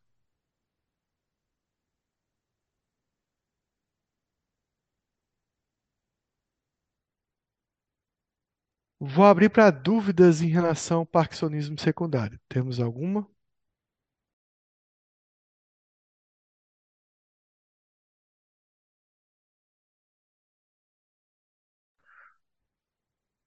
Professor, é, eu sei que tem diferenças, mas na prática, assim, como diferenciar de uma catisia que tem, assim, que tem aquela inquietação subjetiva, mas que é ali na frente do paciente é difícil, né, diferenciar de um tremor, de um parkinsonismo, muitas vezes. Bom, então é uma pergunta interessante, eu acho que esse caso aqui vai explicar mais ou menos isso. Bom, a acatisia, ela pode estar associada a um parkinsonismo ou não. Mas mesmo que esteja, o que vai valer na acatisia são duas coisas: inquietude motora, e aí eu não estou falando de tremor, estou falando de deambulação. O paciente, ele quer deambular, ele não consegue ficar parado numa posição sentada ou deitada. Então ele levanta, senta, levanta, anda, senta. O passinho da Então exi- dança também, né? é, fica marchando no lugar. Então isso é uma questão de, de uma agitação psicomotora que a gente não vai ter aqui. Aqui esse paciente geralmente ele fica lentificado, ele fica restrito a um certo ambiente mais do que andando. E além disso, existe uma inquietude psicológica. Na catesia existe uma angústia, existe um desespero, existe pensamentos obsessivos, existe uma instabilidade psicológica que a gente não vai ver de forma tão intensa no parkinsonismo secundário. O parkinsonismo secundário também pode restringir um pouco o movimento, mas mesmo assim ele vai apresentar sinais de acatesia andando, pulando, marchando, indo de um lado para o outro, que não é tão comum na, no parkinsonismo secundário. É, me, me surgiu uma dúvida. Ah, a roda denteada é só no parkinsonismo que ela é presente ou nos outros quadros também pode aparecer? Ele pode aparecer.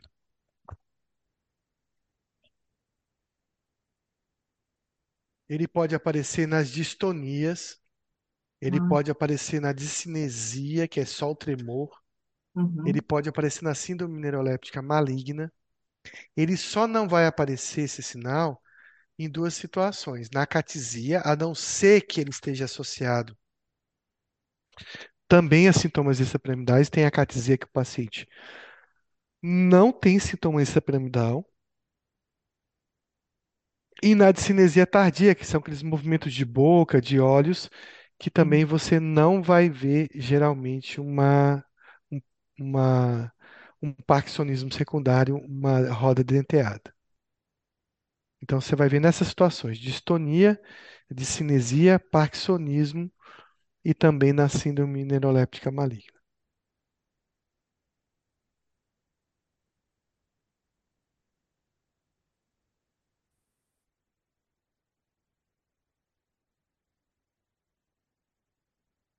Temos um caso aqui, paciente de 39 anos, diagnóstico de esquizofrenia, uso de risperidona 2 miligramas com quadro compensado. O bom aqui dos casos é que os pacientes estão todos compensados, né? Retorna devido queixa de tremores de repouso em mãos e também quando realiza alguns movimentos. Queixa de dificuldade, inclusive, para se alimentar, para beber água, enfim, ele nega outras queixas. Qual o diagnóstico desse paciente? Ô, professor, é, é bom que é compensado, mas é ruim que você pode descompensar, né? Então, então tem esse lado, né? Também, agora, o pior é se ele está tendo isso e ainda está descompensado, porque se ele está descompensado, sinal que o seu bloqueio D2 não está sendo, não está resolvendo tudo, então você vai ficar limitado a aumentar, e, e você já tem um bloqueio dopaminérgico importante, porque ele desenvolveu sintomas parkinsonianos, sintomas extrapiramidais.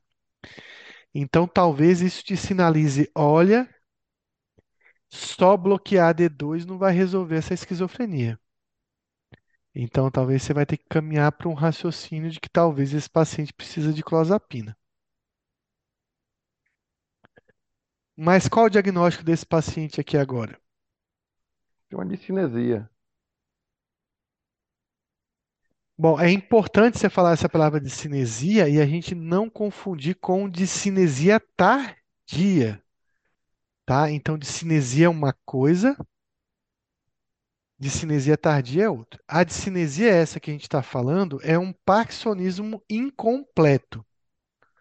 Ou seja, eu é, provoquei um bloqueio dopaminérgico no sistema negostriatal. Isso provocou um aumento da acetilcolina. Isso começou a dar uma instabilidade do movimento muscular, que gerou um tremor. Porém, esse bloqueio não foi tão intenso para provocar uma síndrome parkinsoniana completa. Então, a gente pode dizer que é um semi-parkinsonismo, talvez, ou um, um microparkinsonismo, quando a gente fala em discinesia. Ela recebe o mesmo raciocínio que eu tenho com o parkinsonismo completo. Mesma linha de tratamento, mas talvez aqui eu não tenha tanto desespero de botar uma dose alta de biperideno, de resolver o problema, porque é mais fácil que esse paciente ele, ele, ele vai compensar mais rápido. Agora, se esse paciente, como a gente citou, ele está com uma dose de 2 miligramas de risperidona, ele está descompensado, ele apresenta uma discinesia, você vai ter que pensar em ter que aumentar o antipsicótico, porque ele não está não tá compensado. E aí você vai ter certeza que aumentando o antipsicótico, a discinesia vai piorar. Então, o que que a gente vai fazer nesse caso de discinesia, tar- discinesia? Então, lembrar que, que ao me- da mesma forma que o parkinsonismo, vários medicamentos podem provocar discinesia e ocorrem por um bloqueio dopaminérgico, aonde também tem, tem mais, quem tem mais risco são pacientes jovens, primeiro contato com antipsicótico, antipsicótico começou em dose alta, ser mulher, idoso tem bastante chance também de desenvolver uma discinesia. O que que a gente vai fazer? Mesma coisa, eu posso suspender o antipsicótico, que às vezes nem vale a pena, eu posso diminuir a dose do antipsicótico, ou eu posso trocar esse antipsicótico por outro medicamento.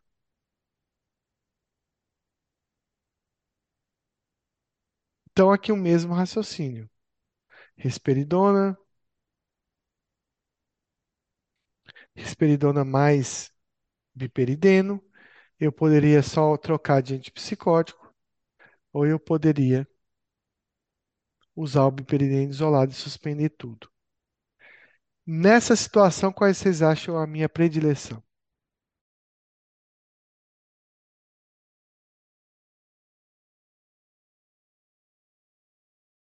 Levando em conta que é um paciente compensado. Essa daí dá para diminuir um pouco a risperidona.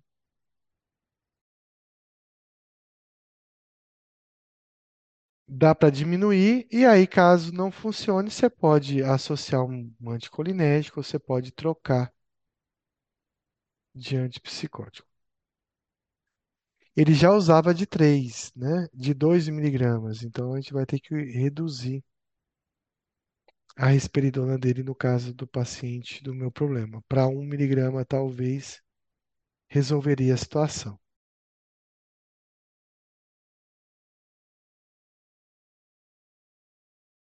Então, mesmo raciocínio, eu posso suspender o anticolinérgico, eh, suspender o antipsicótico associar ao anticolinérgico, eu posso diminuir associar ao anticolinérgico, ou eu posso trocar associado ao anticolinérgico ou não. Ou eu posso fazer a opção de não usar o anticolinérgico e apenas diminuir a dose. Por que a gente vai trocar? Os mesmos remédios que a gente já viu. Se está usando risperidona, eu posso trocar por olanzapina, por quetiapina, por clozapina, por brexpiprazol, ou seja, todos os antipsicóticos que bloqueiam menos o D2. Além disso, antipsicóticos que têm efeito no 5-HT2A também vai compensar um pouco essa falta de dopamina. E aí eu estou falando dos antagonistas 5-HT2A que a gente tem, que são basicamente os antipsicóticos atípicos, todos fazem isso.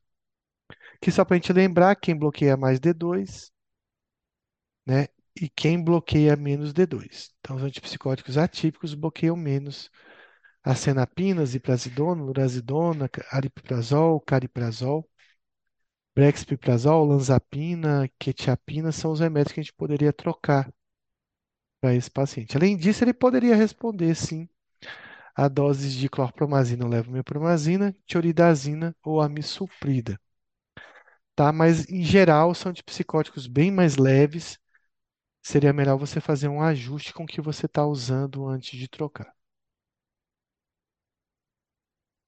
Então, de novo, eu posso associar a prometazina, o biperideno que é potente, ou até utilizar a mantadina com certo risco. Aqui está as doses de novo. É o mesmo raciocínio que eu tenho com o tratamento da, do parkinsonismo secundário. E, de novo, aí o pramipixol, a levodopa pode piorar o quadro psicótico do paciente que já vinha compensado.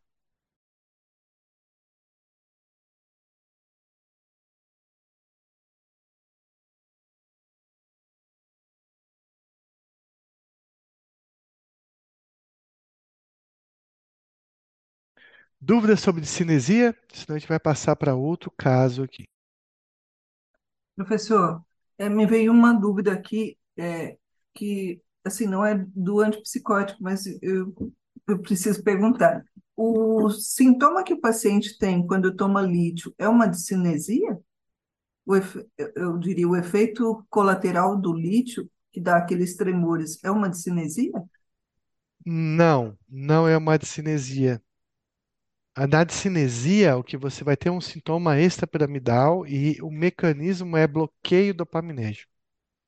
O que você vai ter do tremor dos antidepressivos, por exemplo, fluoxetina dá tremor, citalopram dá tremor, tricíclico dá tremor, é, é, alguns anticonvulsivantes, como o valproato dá tremor. O lítio é um mecanismo diferente e é um Uhum. mecanismo relacionado ao sistema alfa-adrenérgico, geralmente. Então, o Tá. que que você utiliza nesses casos, tá? Que vai ser diferente da discinesia. Então, a discinesia a gente aprendeu que a gente basicamente vai mexer no antipsicótico, trocando, diminuindo, tentando resolver esse bloqueio dopaminérgico, diminuindo ele, aumentando, é, usando um antipsicótico que tem efeito 5-HT2A, que vai melhorar essa, essa dopamina dele também.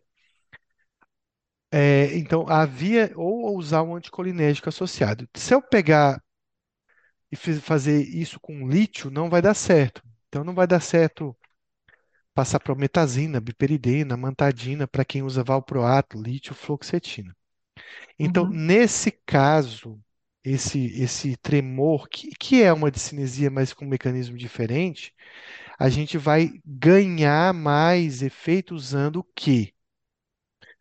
Propanolol, beta-bloqueador, pode ser o atenolol também, clonidina, também, por efeito alfa-adrenérgico, ou às vezes até algum anticonvulsivante pode ajudar. Por exemplo, gabapentina, pregabalina pode ajudar nesse tremor do lítio, por exemplo, ou da fluoxetina. Mas não é o mesmo mecanismo que a gente está vendo aqui.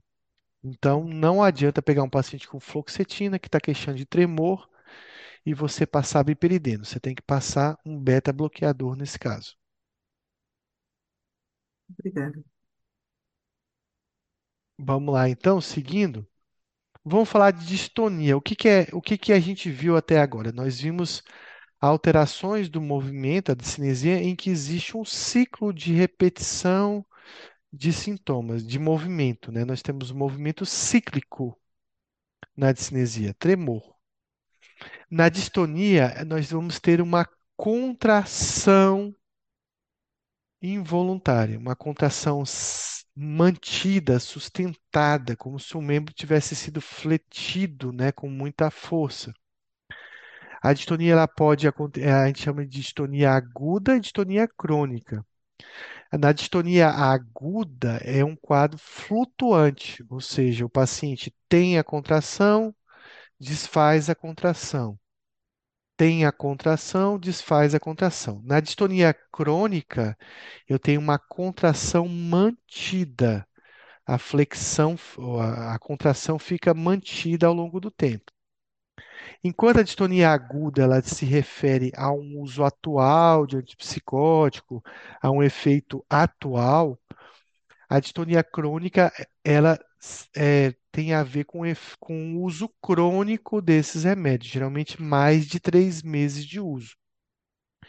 A distonia aguda ela acontece quando eu inicio um antipsicótico, né, ou quando eu aumento o antipsicótico em uso. A distonia crônica é um paciente que já usa antipsicótico há muito tempo e começa a ter essa contração muscular.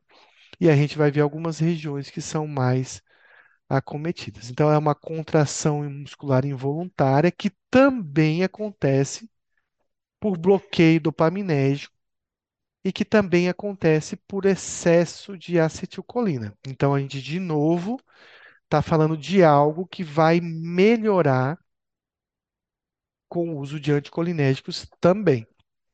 Isso, a distonia aguda. Na distonia crônica, esse efeito anticolinérgico já não vai melhorar tanto. A gente vai ter que utilizar outro mecanismo.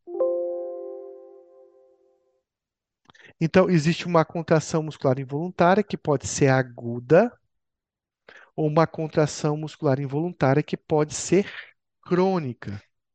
A aguda é geraciona- é relacionado aos primeiros dias de uso ou as primeiras semanas de uso ou, as prim- ou nos primeiros dias e semanas depois de um aumento da dose.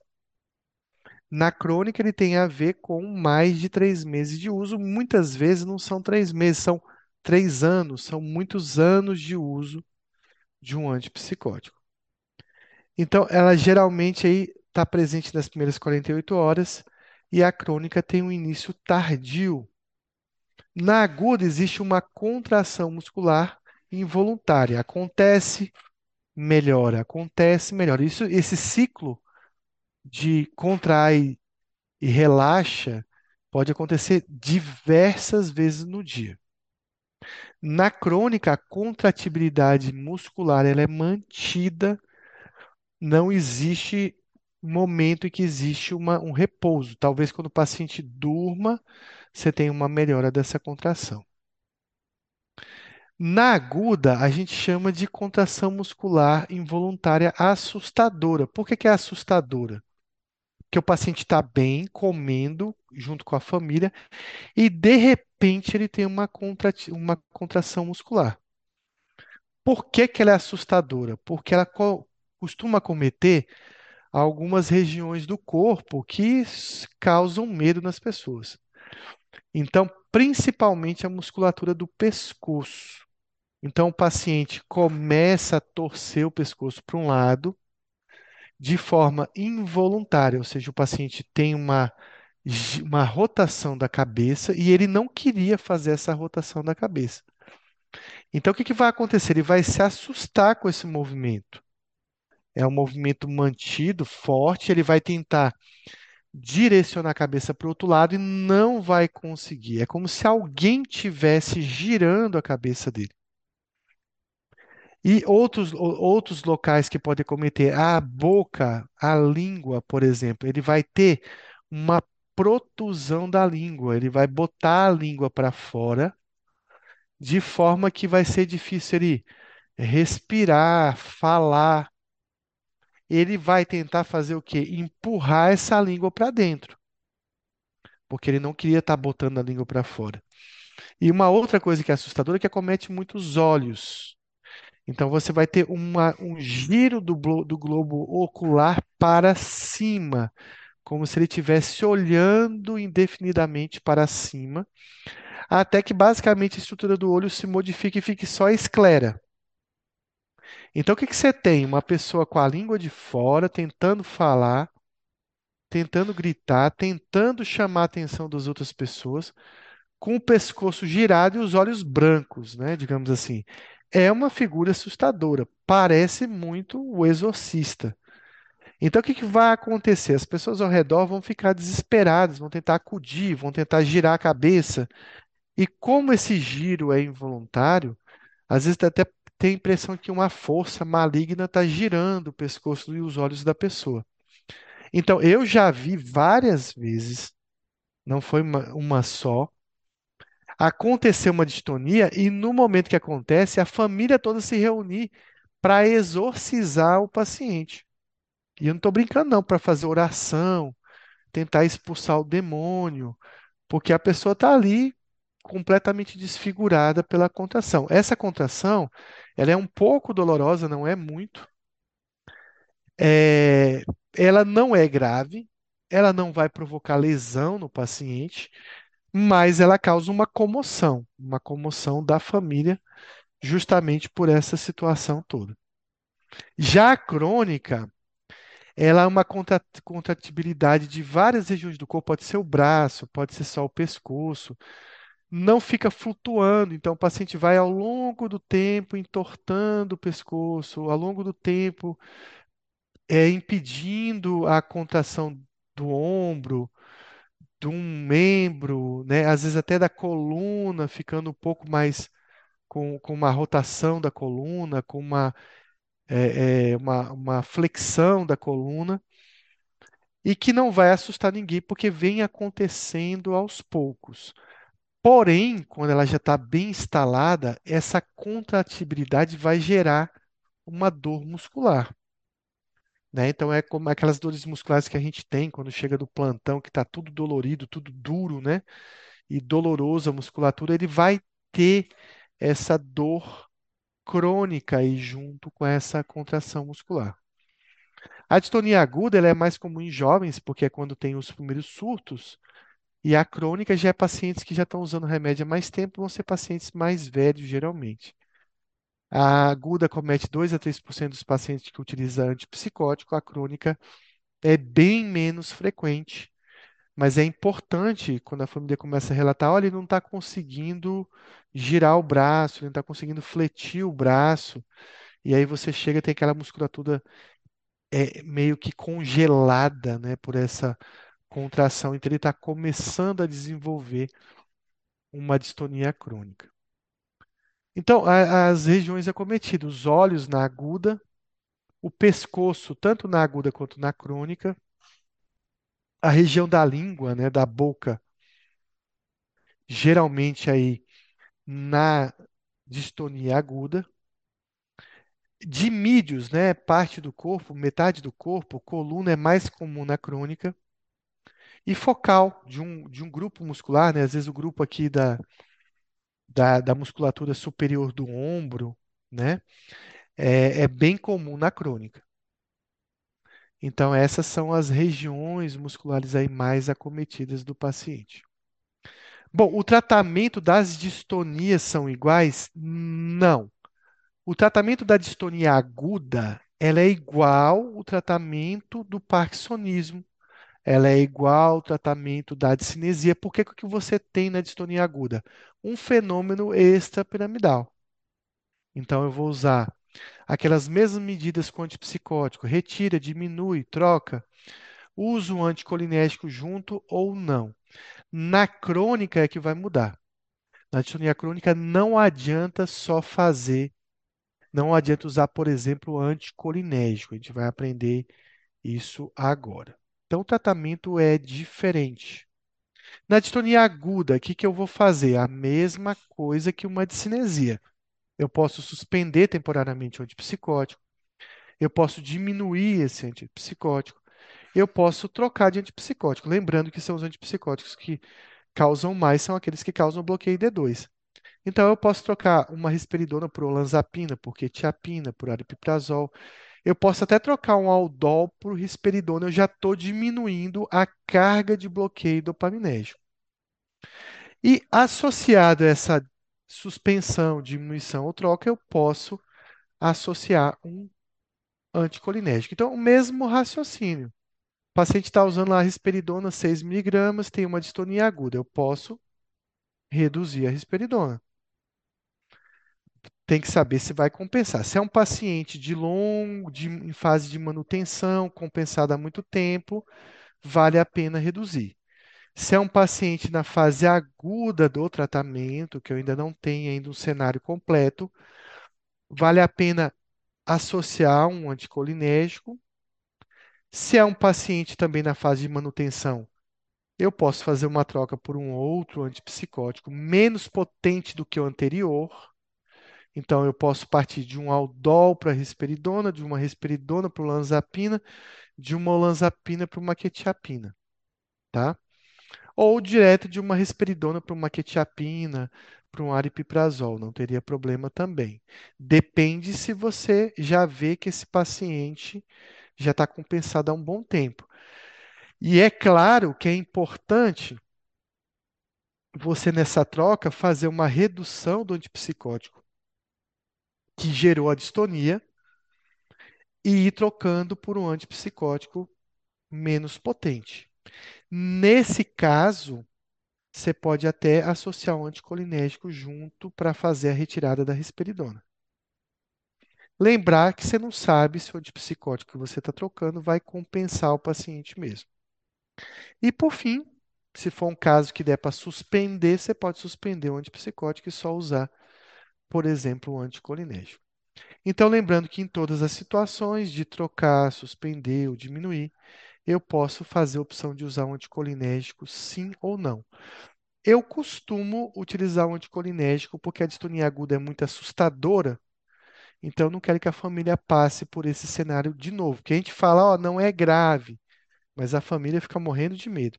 Então, para não ter muito problema, se eu vou diminuir ou trocar, eu geralmente coloco um biperideno junto. tá? Lembrar que a troca pode ser para um antipsicótico menos bloqueador de D2, né, por um antipsicótico que bloqueia menos o D2. E aí, de novo, a gente vem naquele slide que a gente já sabe aí, sempre trocando de mai, maior potência por um de menor potência, sempre trocando esses vermelhos por esses azuis ou se, né, por, por um desses azuis aqui. Lembrando que você tem que calcular se o paciente vai permanecer compensado.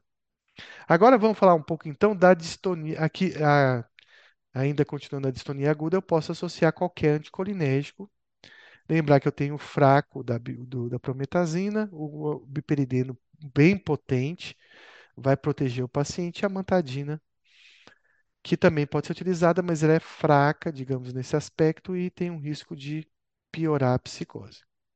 A prometazina ganha peso, é abandonada em alguns países, dá mais sedação, dose de 25 a 100, biperideno dose de 2 a 16.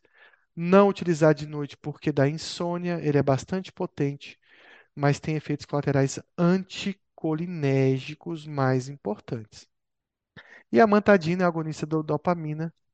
Você não sabe se ele vai piorar a psicose, então a gente acaba não utilizando tanto a mantadina para essas situações. E além disso, é mais caro, bem mais caro do que os outros remédios. Agora vamos falar da distonia crônica, que essa é importante para a gente. Então, o que a gente faz com o antipsicótico? A opção não é diminuir, pessoal. A melhor opção é trocar o antipsicótico. Se ele usa risperidona, vamos para um menos potente. Se ele usa olanzapina, vamos para um menos potente. Se ele usar aloperidol, vamos para um menos potente, tá? Então, de novo, aquela troca que a gente falou. Se ele usa pimosida, vamos tentar uma ziprasidona? Pode ser.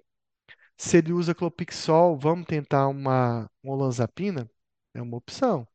Se ele usa risperidona, vamos tentar uma olanzapina? É uma opção.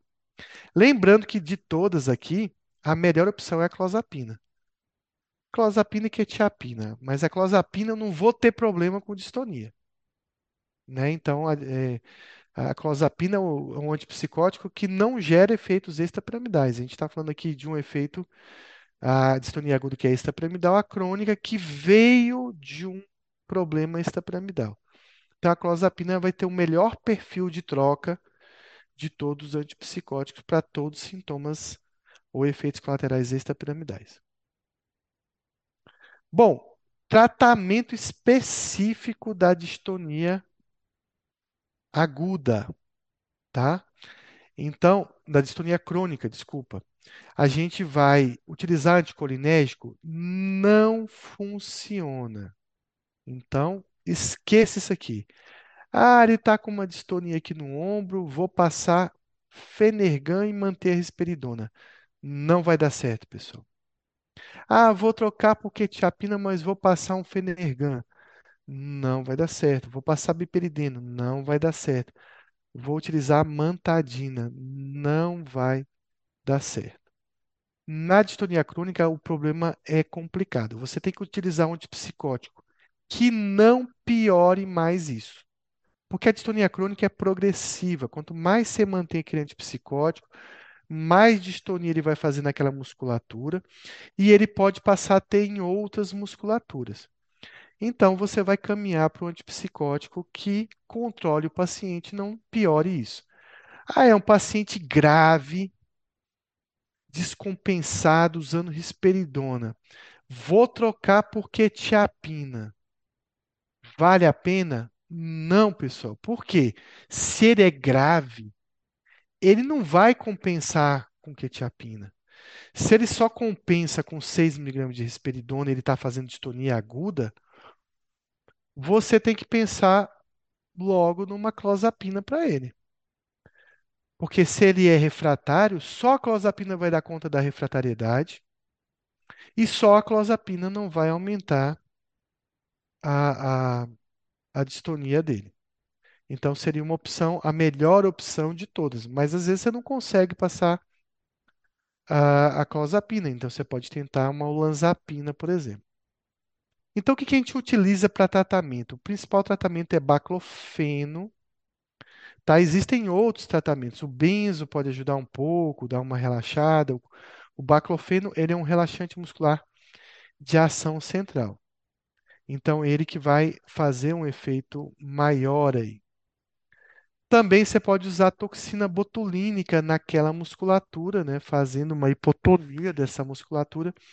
Também é um tratamento muito eficaz. E existem pesquisas com alguns anticonvulsivantes, com gabapentina, com pregabalina, que podem melhorar.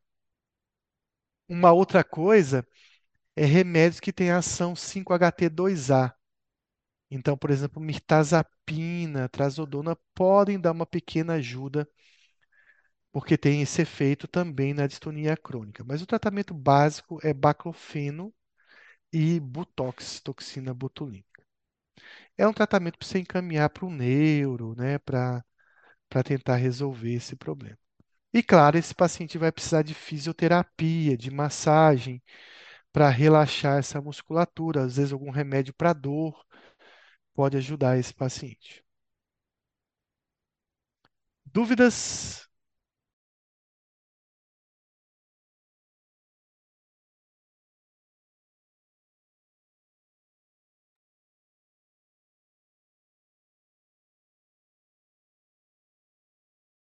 Deixa eu só ver aqui onde é que está o caso clínico. Opa, eu tirei sem querer.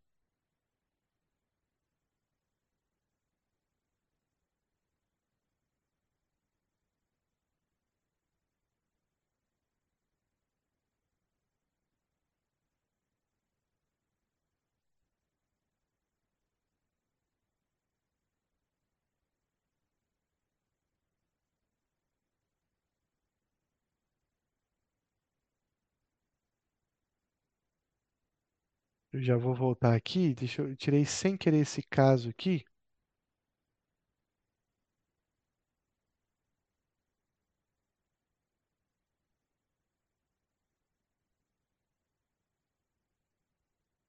Antes de falar de acatizia, eu vou passar um caso aqui para vocês bem interessante. Pronto, agora eu achei aqui o caso. Então, a gente vai ver aqui, acho que, não sei, deixa eu ver o horário. Eu acho que vai ser o último caso, mas é um, um caso bem interessante. Se a gente não terminar, a gente volta na semana que vem para discutir. É um caso de J, 47 anos, branco, natural de Lages, procurador, casado, com superior completo. Bem, bem diferente dos pacientes que a gente está falando aqui, dos pacientes do CAPS, né, que tinham esquizofrenia. Em 2005, ele procurou atendimento privado em consultório para tratamento de reagudização de um quadro depressivo maior de intensidade grave, há cerca de um mês. O quadro caracterizava-se, em linhas gerais, por anedonia, desesperança, ruminações depressivas de menos-valia e culpa insônia terminal e dificuldade para se concentrar. Ele tinha história de outros dois episódios depressivos semelhantes, o primeiro há mais de 20 anos e o segundo há cerca de 8 anos. Todos com remissão total, após o uso, respectivamente, de clomipramina na primeira vez e de fluvoxamina, né, um inibidor de 200 miligramas na segunda, no segundo episódio depressivo. Então, por conta do falecimento do seu psiquiatra, com quem se tratou nos últimos anos, permanecendo assintomático e funcional, ele procurou atendimento em outro serviço, onde foi orientado a começar a fazer uso de quetiapina 100 mg e bromazepam 3 mg por dia. Engraçado, né? Ele melhorou com dois antidepressivos e agora o outro uh, psiquiatra resolveu passar quetiapina para ele, não sei por quê. Com essas drogas, ele refere, refere ter se sentido muito mal, com uma sensação de piora dos sintomas depressivos e um forte desconforto físico, que descreveu como uma espécie de inquietação. Então, veja, ele usou pela primeira vez na vida um antipsicótico, ele faz essa inquietação mesmo com o uso de benzo. Em virtude desses efeitos, o paciente interrompeu o uso de quetiapina e manteve-se usando bromazepam até ter feito a, a avaliação aos meus cuidados. Então, ele larga a quetiapina porque a quetiapina está deixando ele agitado e segue tomando bromazepam. Os sintomas de inquietação é, remitiram imediatamente após suspensão de quetiapina. Ele para o antipsicótico, melhora, muito bem.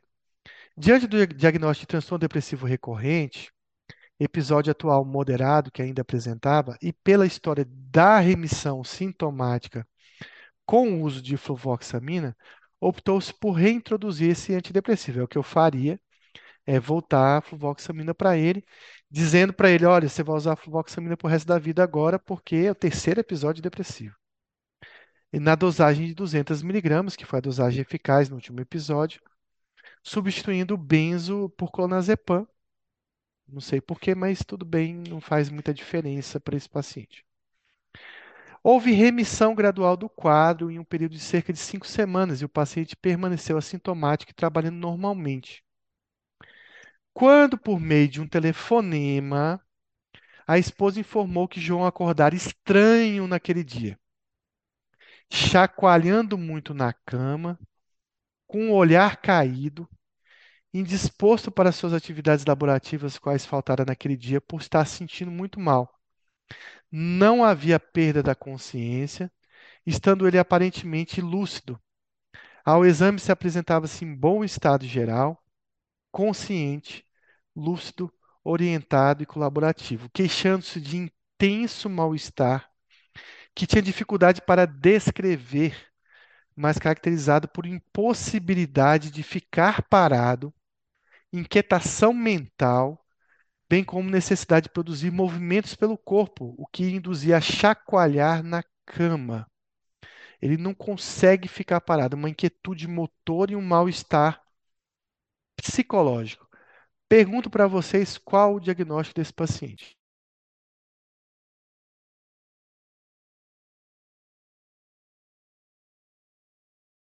Uma catesia. Muito bem. Agora, segunda pergunta. Quem está dando a catesia?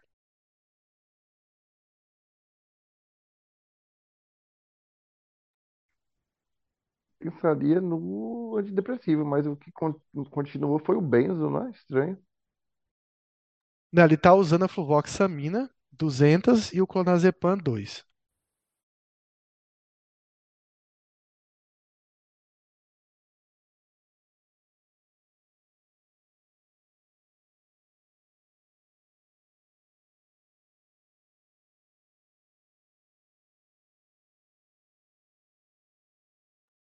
Alguém tem alguma sugestão para dizer o que está dando isso?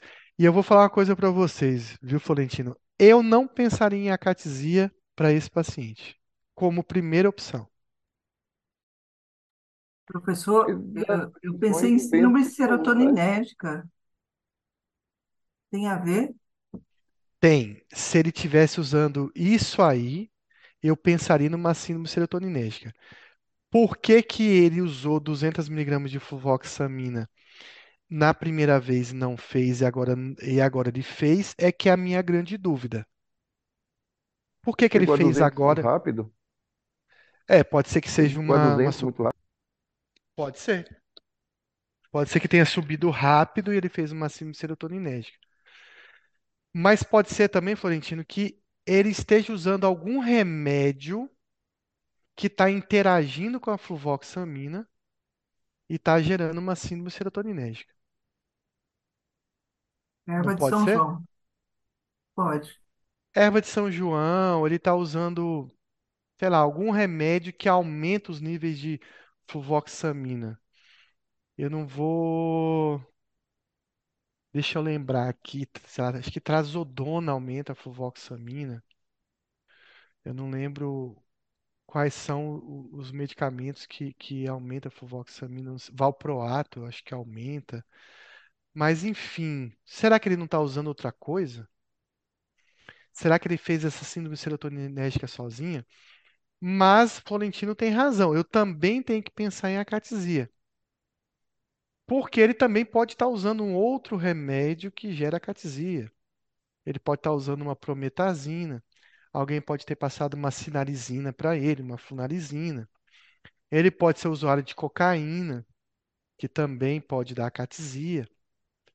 Então, a gente vai ter que fazer uma investigação completa dele, porque a gente vai ficar entre esses dois diagnósticos. Ou ele está fazendo uma síndrome serotoninérgica, ou ele está fazendo uma acatesia. E aí, para, claro, não deixar vocês em dúvidas, eu vou continuar o caso. Reforça-se que o que se sentia era muito diferente dos sintomas depressivos que apresentara. Então, essa é uma característica da síndrome serotoninérgica e da acatesia, de ser bem intenso e ser bem diferente dos sintomas da doença de base. Então, ela acrescenta que não conseguia ler nem assistir à televisão, pois nenhuma posição era confortável, e a produção voluntária de movimentos aliviava, aliviava parcialmente seu desconforto.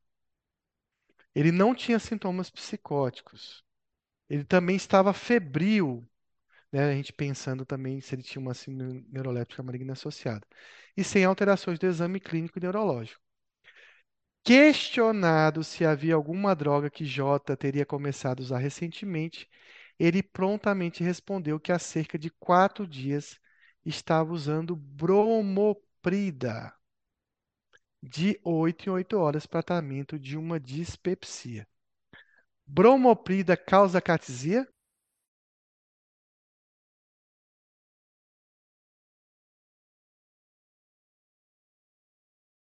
Assim como metoclopramida, né? Bromoprida também faz bloqueio dopaminérgico. Então, aqui a gente descobriu o que ele tem e a causa do que ele tem. Né? Não foi a fluvoxamina, não foi talvez uma síndrome serotoninérgica, provavelmente esse remédio é que está dando uma catesia dele. Para a gente ver que às vezes a catesia não vem do remédio que a gente está prescrevendo. Ela pode vir de uma outra medicação, né? Então, pensando em acatesia decorrente do bloqueio dopaminérgico central, da bromoprida, e também existe, olha que interessante, existe uma interação farmacodinâmica desse com a fluvoxamina. Quer dizer, a fluvoxamina aumenta os níveis de bromoprida, piorando a intensidade da referida reação extrapiramidal. Então, ele foi orientado a suspender a medicação procinética. Não foi preciso mexer, né, na, na, na fluvoxamina, no clonazepam, que os sintomas iam desaparecer em algumas horas. Às vezes não é horas, né? Às vezes leva um dia todo, dois dias, quando é gerado por esses bloqueadores mais fracos. Quando é por, por antipsicótico, às vezes demora mais. De fato, no dia seguinte, ele já estava bem melhor e dois dias após, com remissão completa dos sintomas. Interessante esse caso, né? Vocês gostaram aí desse, desse caso? É, é bom para a nossa prática a gente aprender condições diferentes aí.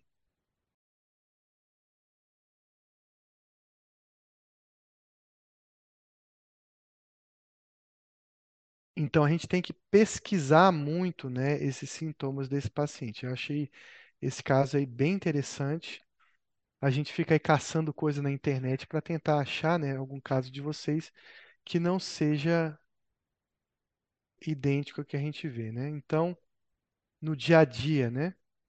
Mas eu já vi a catesia com flunarizina, com sinarizina. É, para ser sincero, eu já tive a catesia com Plasil, né? Então eu fiz uma catesia, sei bem o tanto desconfortável que é. Então a gente vai falar um pouquinho dela antes de acabar aqui a aula. Então a catesia é uma ansiedade extrema. E aí Florentino me perguntou assim, como eu diferencio? É física e psicológica. A catesia, inclusive, gera ideias obsessivas. Não gera delírio, mas gera ideias obsessivas, desconfortáveis, medo, né? Eu, quando tive a catesia, eu tinha bastante ideação suicida, e é uma ideação suicida louca, porque era um medo de se matar, só que você não tinha vontade de se matar, era um medo de não ser capaz de se controlar e cometer suicídio. Foi depois de uma cólica renal, utilizando metoclopramida. No dia seguinte, não foi durante a aplicação da metoclopramida, foi quando eu acordei no outro dia que eu tive essa sensação de inquietude, andava pelo quarto, ia tomar banho, saía do banho molhado, não conseguia parar debaixo do chuveiro e uma sensação psicológica de muita ansiedade, muito desconforto. O paciente não para, você não consegue parar. Recentemente, agora no final de semana, estava dando aula na AFIA e aí um aluno me contou que alguém, ele, ele não ele não sabe me dizer onde foi, como foi, mas entraram com um paciente com 20 miligramas de aripiprazol. Vocês sabem que aripiprazol é uma medicação bastante relacionada à catesia, e o paciente se jogou do quinto andar. Então, as- é, a catesia, ela está bastante relacionada a suicídio, né? Porque o é, é tão angustiante, imagina um paciente esquizofrênico tendo isso, que às vezes ele prefere se matar, se jogar, fazer alguma coisa do que é, viver e, e suportar essa ansiedade extrema física e psicológica. Tem uma instabilidade motora muito grande, uma inquietude, uma disforia, o paciente fica irritado, fica disfórico, fica nervoso, fica exatamente fora de controle. A catesia é um dos piores efeitos colaterais que você pode gerar num paciente, com certeza. É um senta, levanta, marcha no lugar, igual soldado, se balança na cadeira, deita, levanta e anda sem parar, né? Então, se ele tiver um parkinsonismo junto, vai ser diminuído esses movimentos, mas você vai perceber que ele não consegue ter uma instabilidade, que ele não consegue parar no local, que no parkinsonismo secundário ele consegue. Com a catesia junto, ele não consegue parar. Então, existe uma instabilidade emocional extensa que está bastante relacionada a suicídio. Eu acredito que muitos pacientes esquizofrênicos se suicidam devido a uma catesia gerada por algum antipsicótico. Aqui é o caso, acho que ele foi colocado depois, por isso que eu voltei para achar ele. Então, a etiologia é de um bloqueio dopaminérgico, mas não é um bloqueio nigrostriatal completo, ele pode ser completo, gerando uma síndrome parkinsoniana, mas ele é de algumas regiões específicas do cérebro, de alguns núcleos da base, se eu não me engano, núcleo, núcleo é, é, lenti, agora me falhou a memória do núcleo mais relacionado, mas eu vou achar depois e mando e mando para vocês. Mas é de um núcleo específico é, do cérebro que gera a acatesia, não é em todos os núcleos da base. Ele é um quadro grave relacionado a um risco de suicídio, de agressão, de autoagressão. Ela pode ter uma evolução aguda, que é a pior de todas, mas um- alguns pacientes podem desenvolver uma catesia ao longo do tempo, né, de uma forma assim subaguda, ele começando a ficar agitado cada vez mais.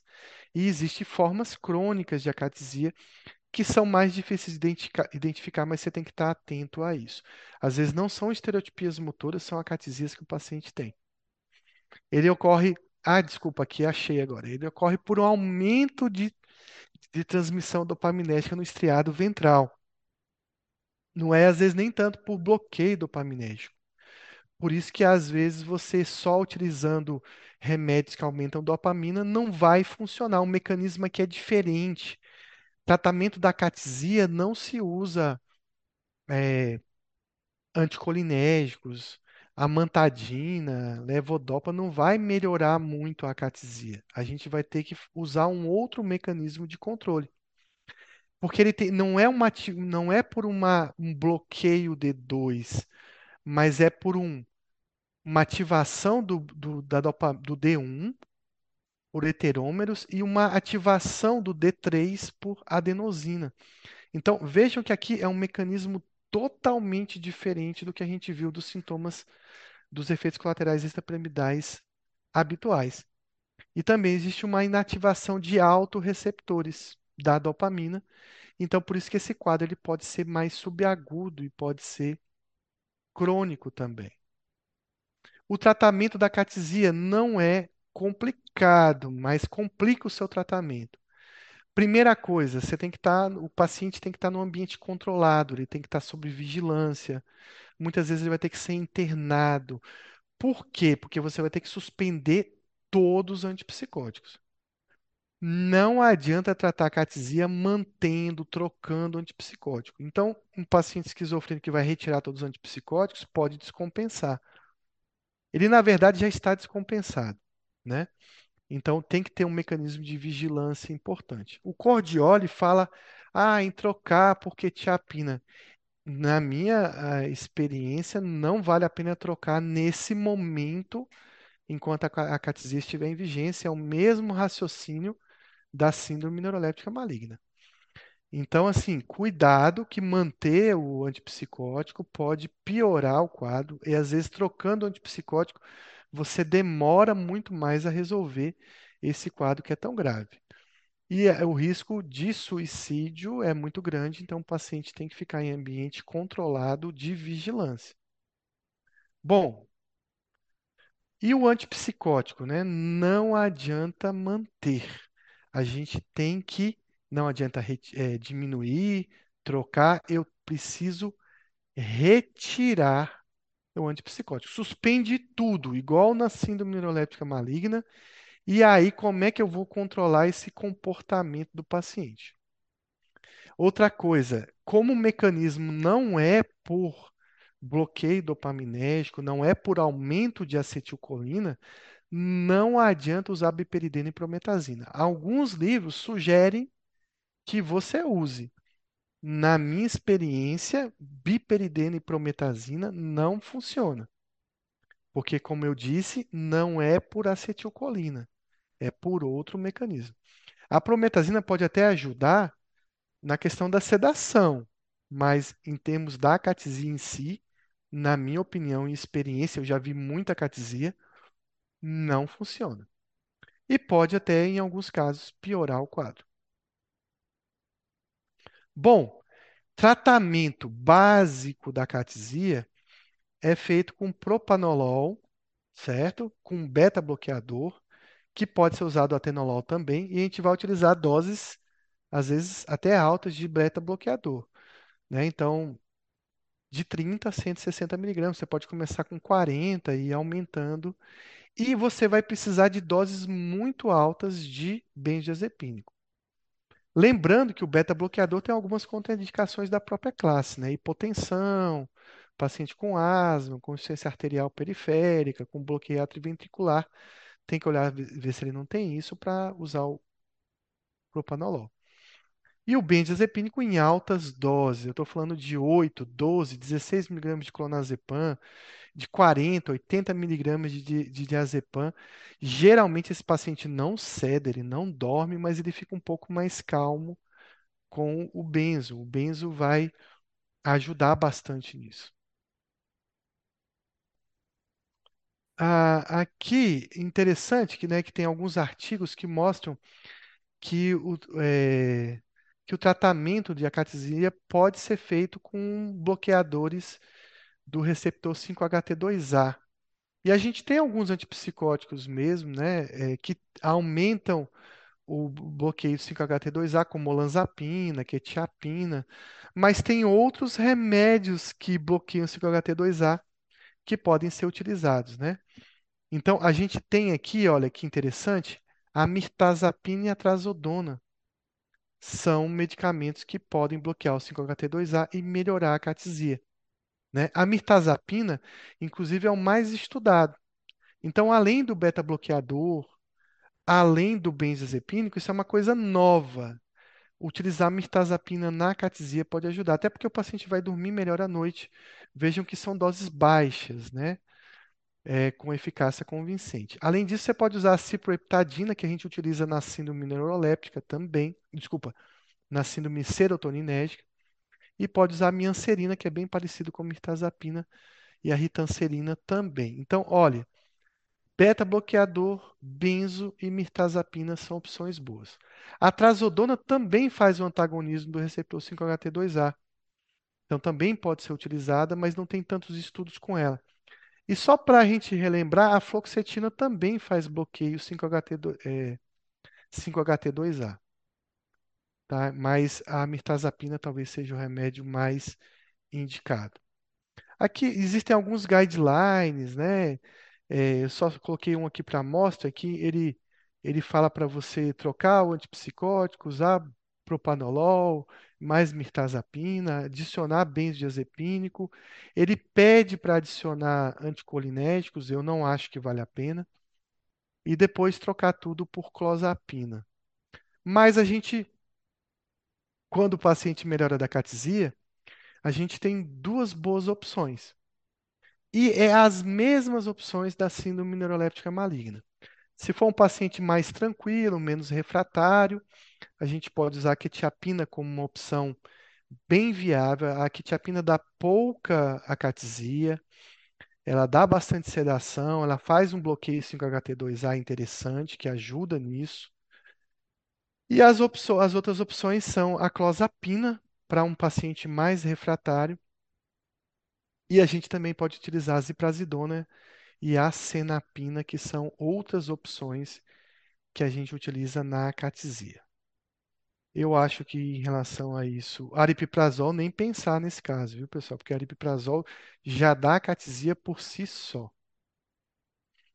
Bom, a gente vai fazer só um resumo agora para terminar. Acho que tem algumas poucas pessoas na sala ainda. Síndrome neuroléptica maligna, suspender o antipsicótico. Acatesia, suspender o antipsicótico. O que, que eu utilizo na síndrome neuroléptica maligna? Bromocri... Agonistas dopaminérgicos. Bromocriptina, amantadina, eridopa. No Brasil, sem bromocriptina, amantadina mais eridopa. Casos graves, dantrolene e ECT. É, o benzo sempre ajuda na síndrome neuroléptica maligna. Na catesia benzo, propanolol, faltou aqui botar mirtazapina, tá? Que eu não coloquei aqui, mas a mirtazapina entra. Parkinsonismo de cinesia e distonia aguda. Que, que eu faço? Posso suspender o antipsicótico, eu posso trocar o antipsicótico, eu posso diminuir o antipsicótico, ou eu posso manter o antipsicótico e associar um anticolinérgico. Né? Então, eu vou utilizar o biperideno e a prometazina mais fraco e a mantadina com um risco de piora dos sintomas psicóticos. Então, o biperideno sai ganhando aí nessa associação que eu posso fazer. Na distonia crônica, eu tenho que suspender o antipsicótico ou trocar por um outro antipsicótico bem menos potente, de preferência a clozapina, e eu vou utilizar o baclofeno, Butox, mas existem alguns benefícios com alguns anticonvulsivantes, como gabapentina e pregabalina. Vou abrir para dúvidas, para comentários. Acho que essa aula foi bem produtiva, porque a gente fez uma revisão completa aí, né? E, e eu acho que agora ficou mais claro aí quando a gente tiver algum caso de efeitos colaterais.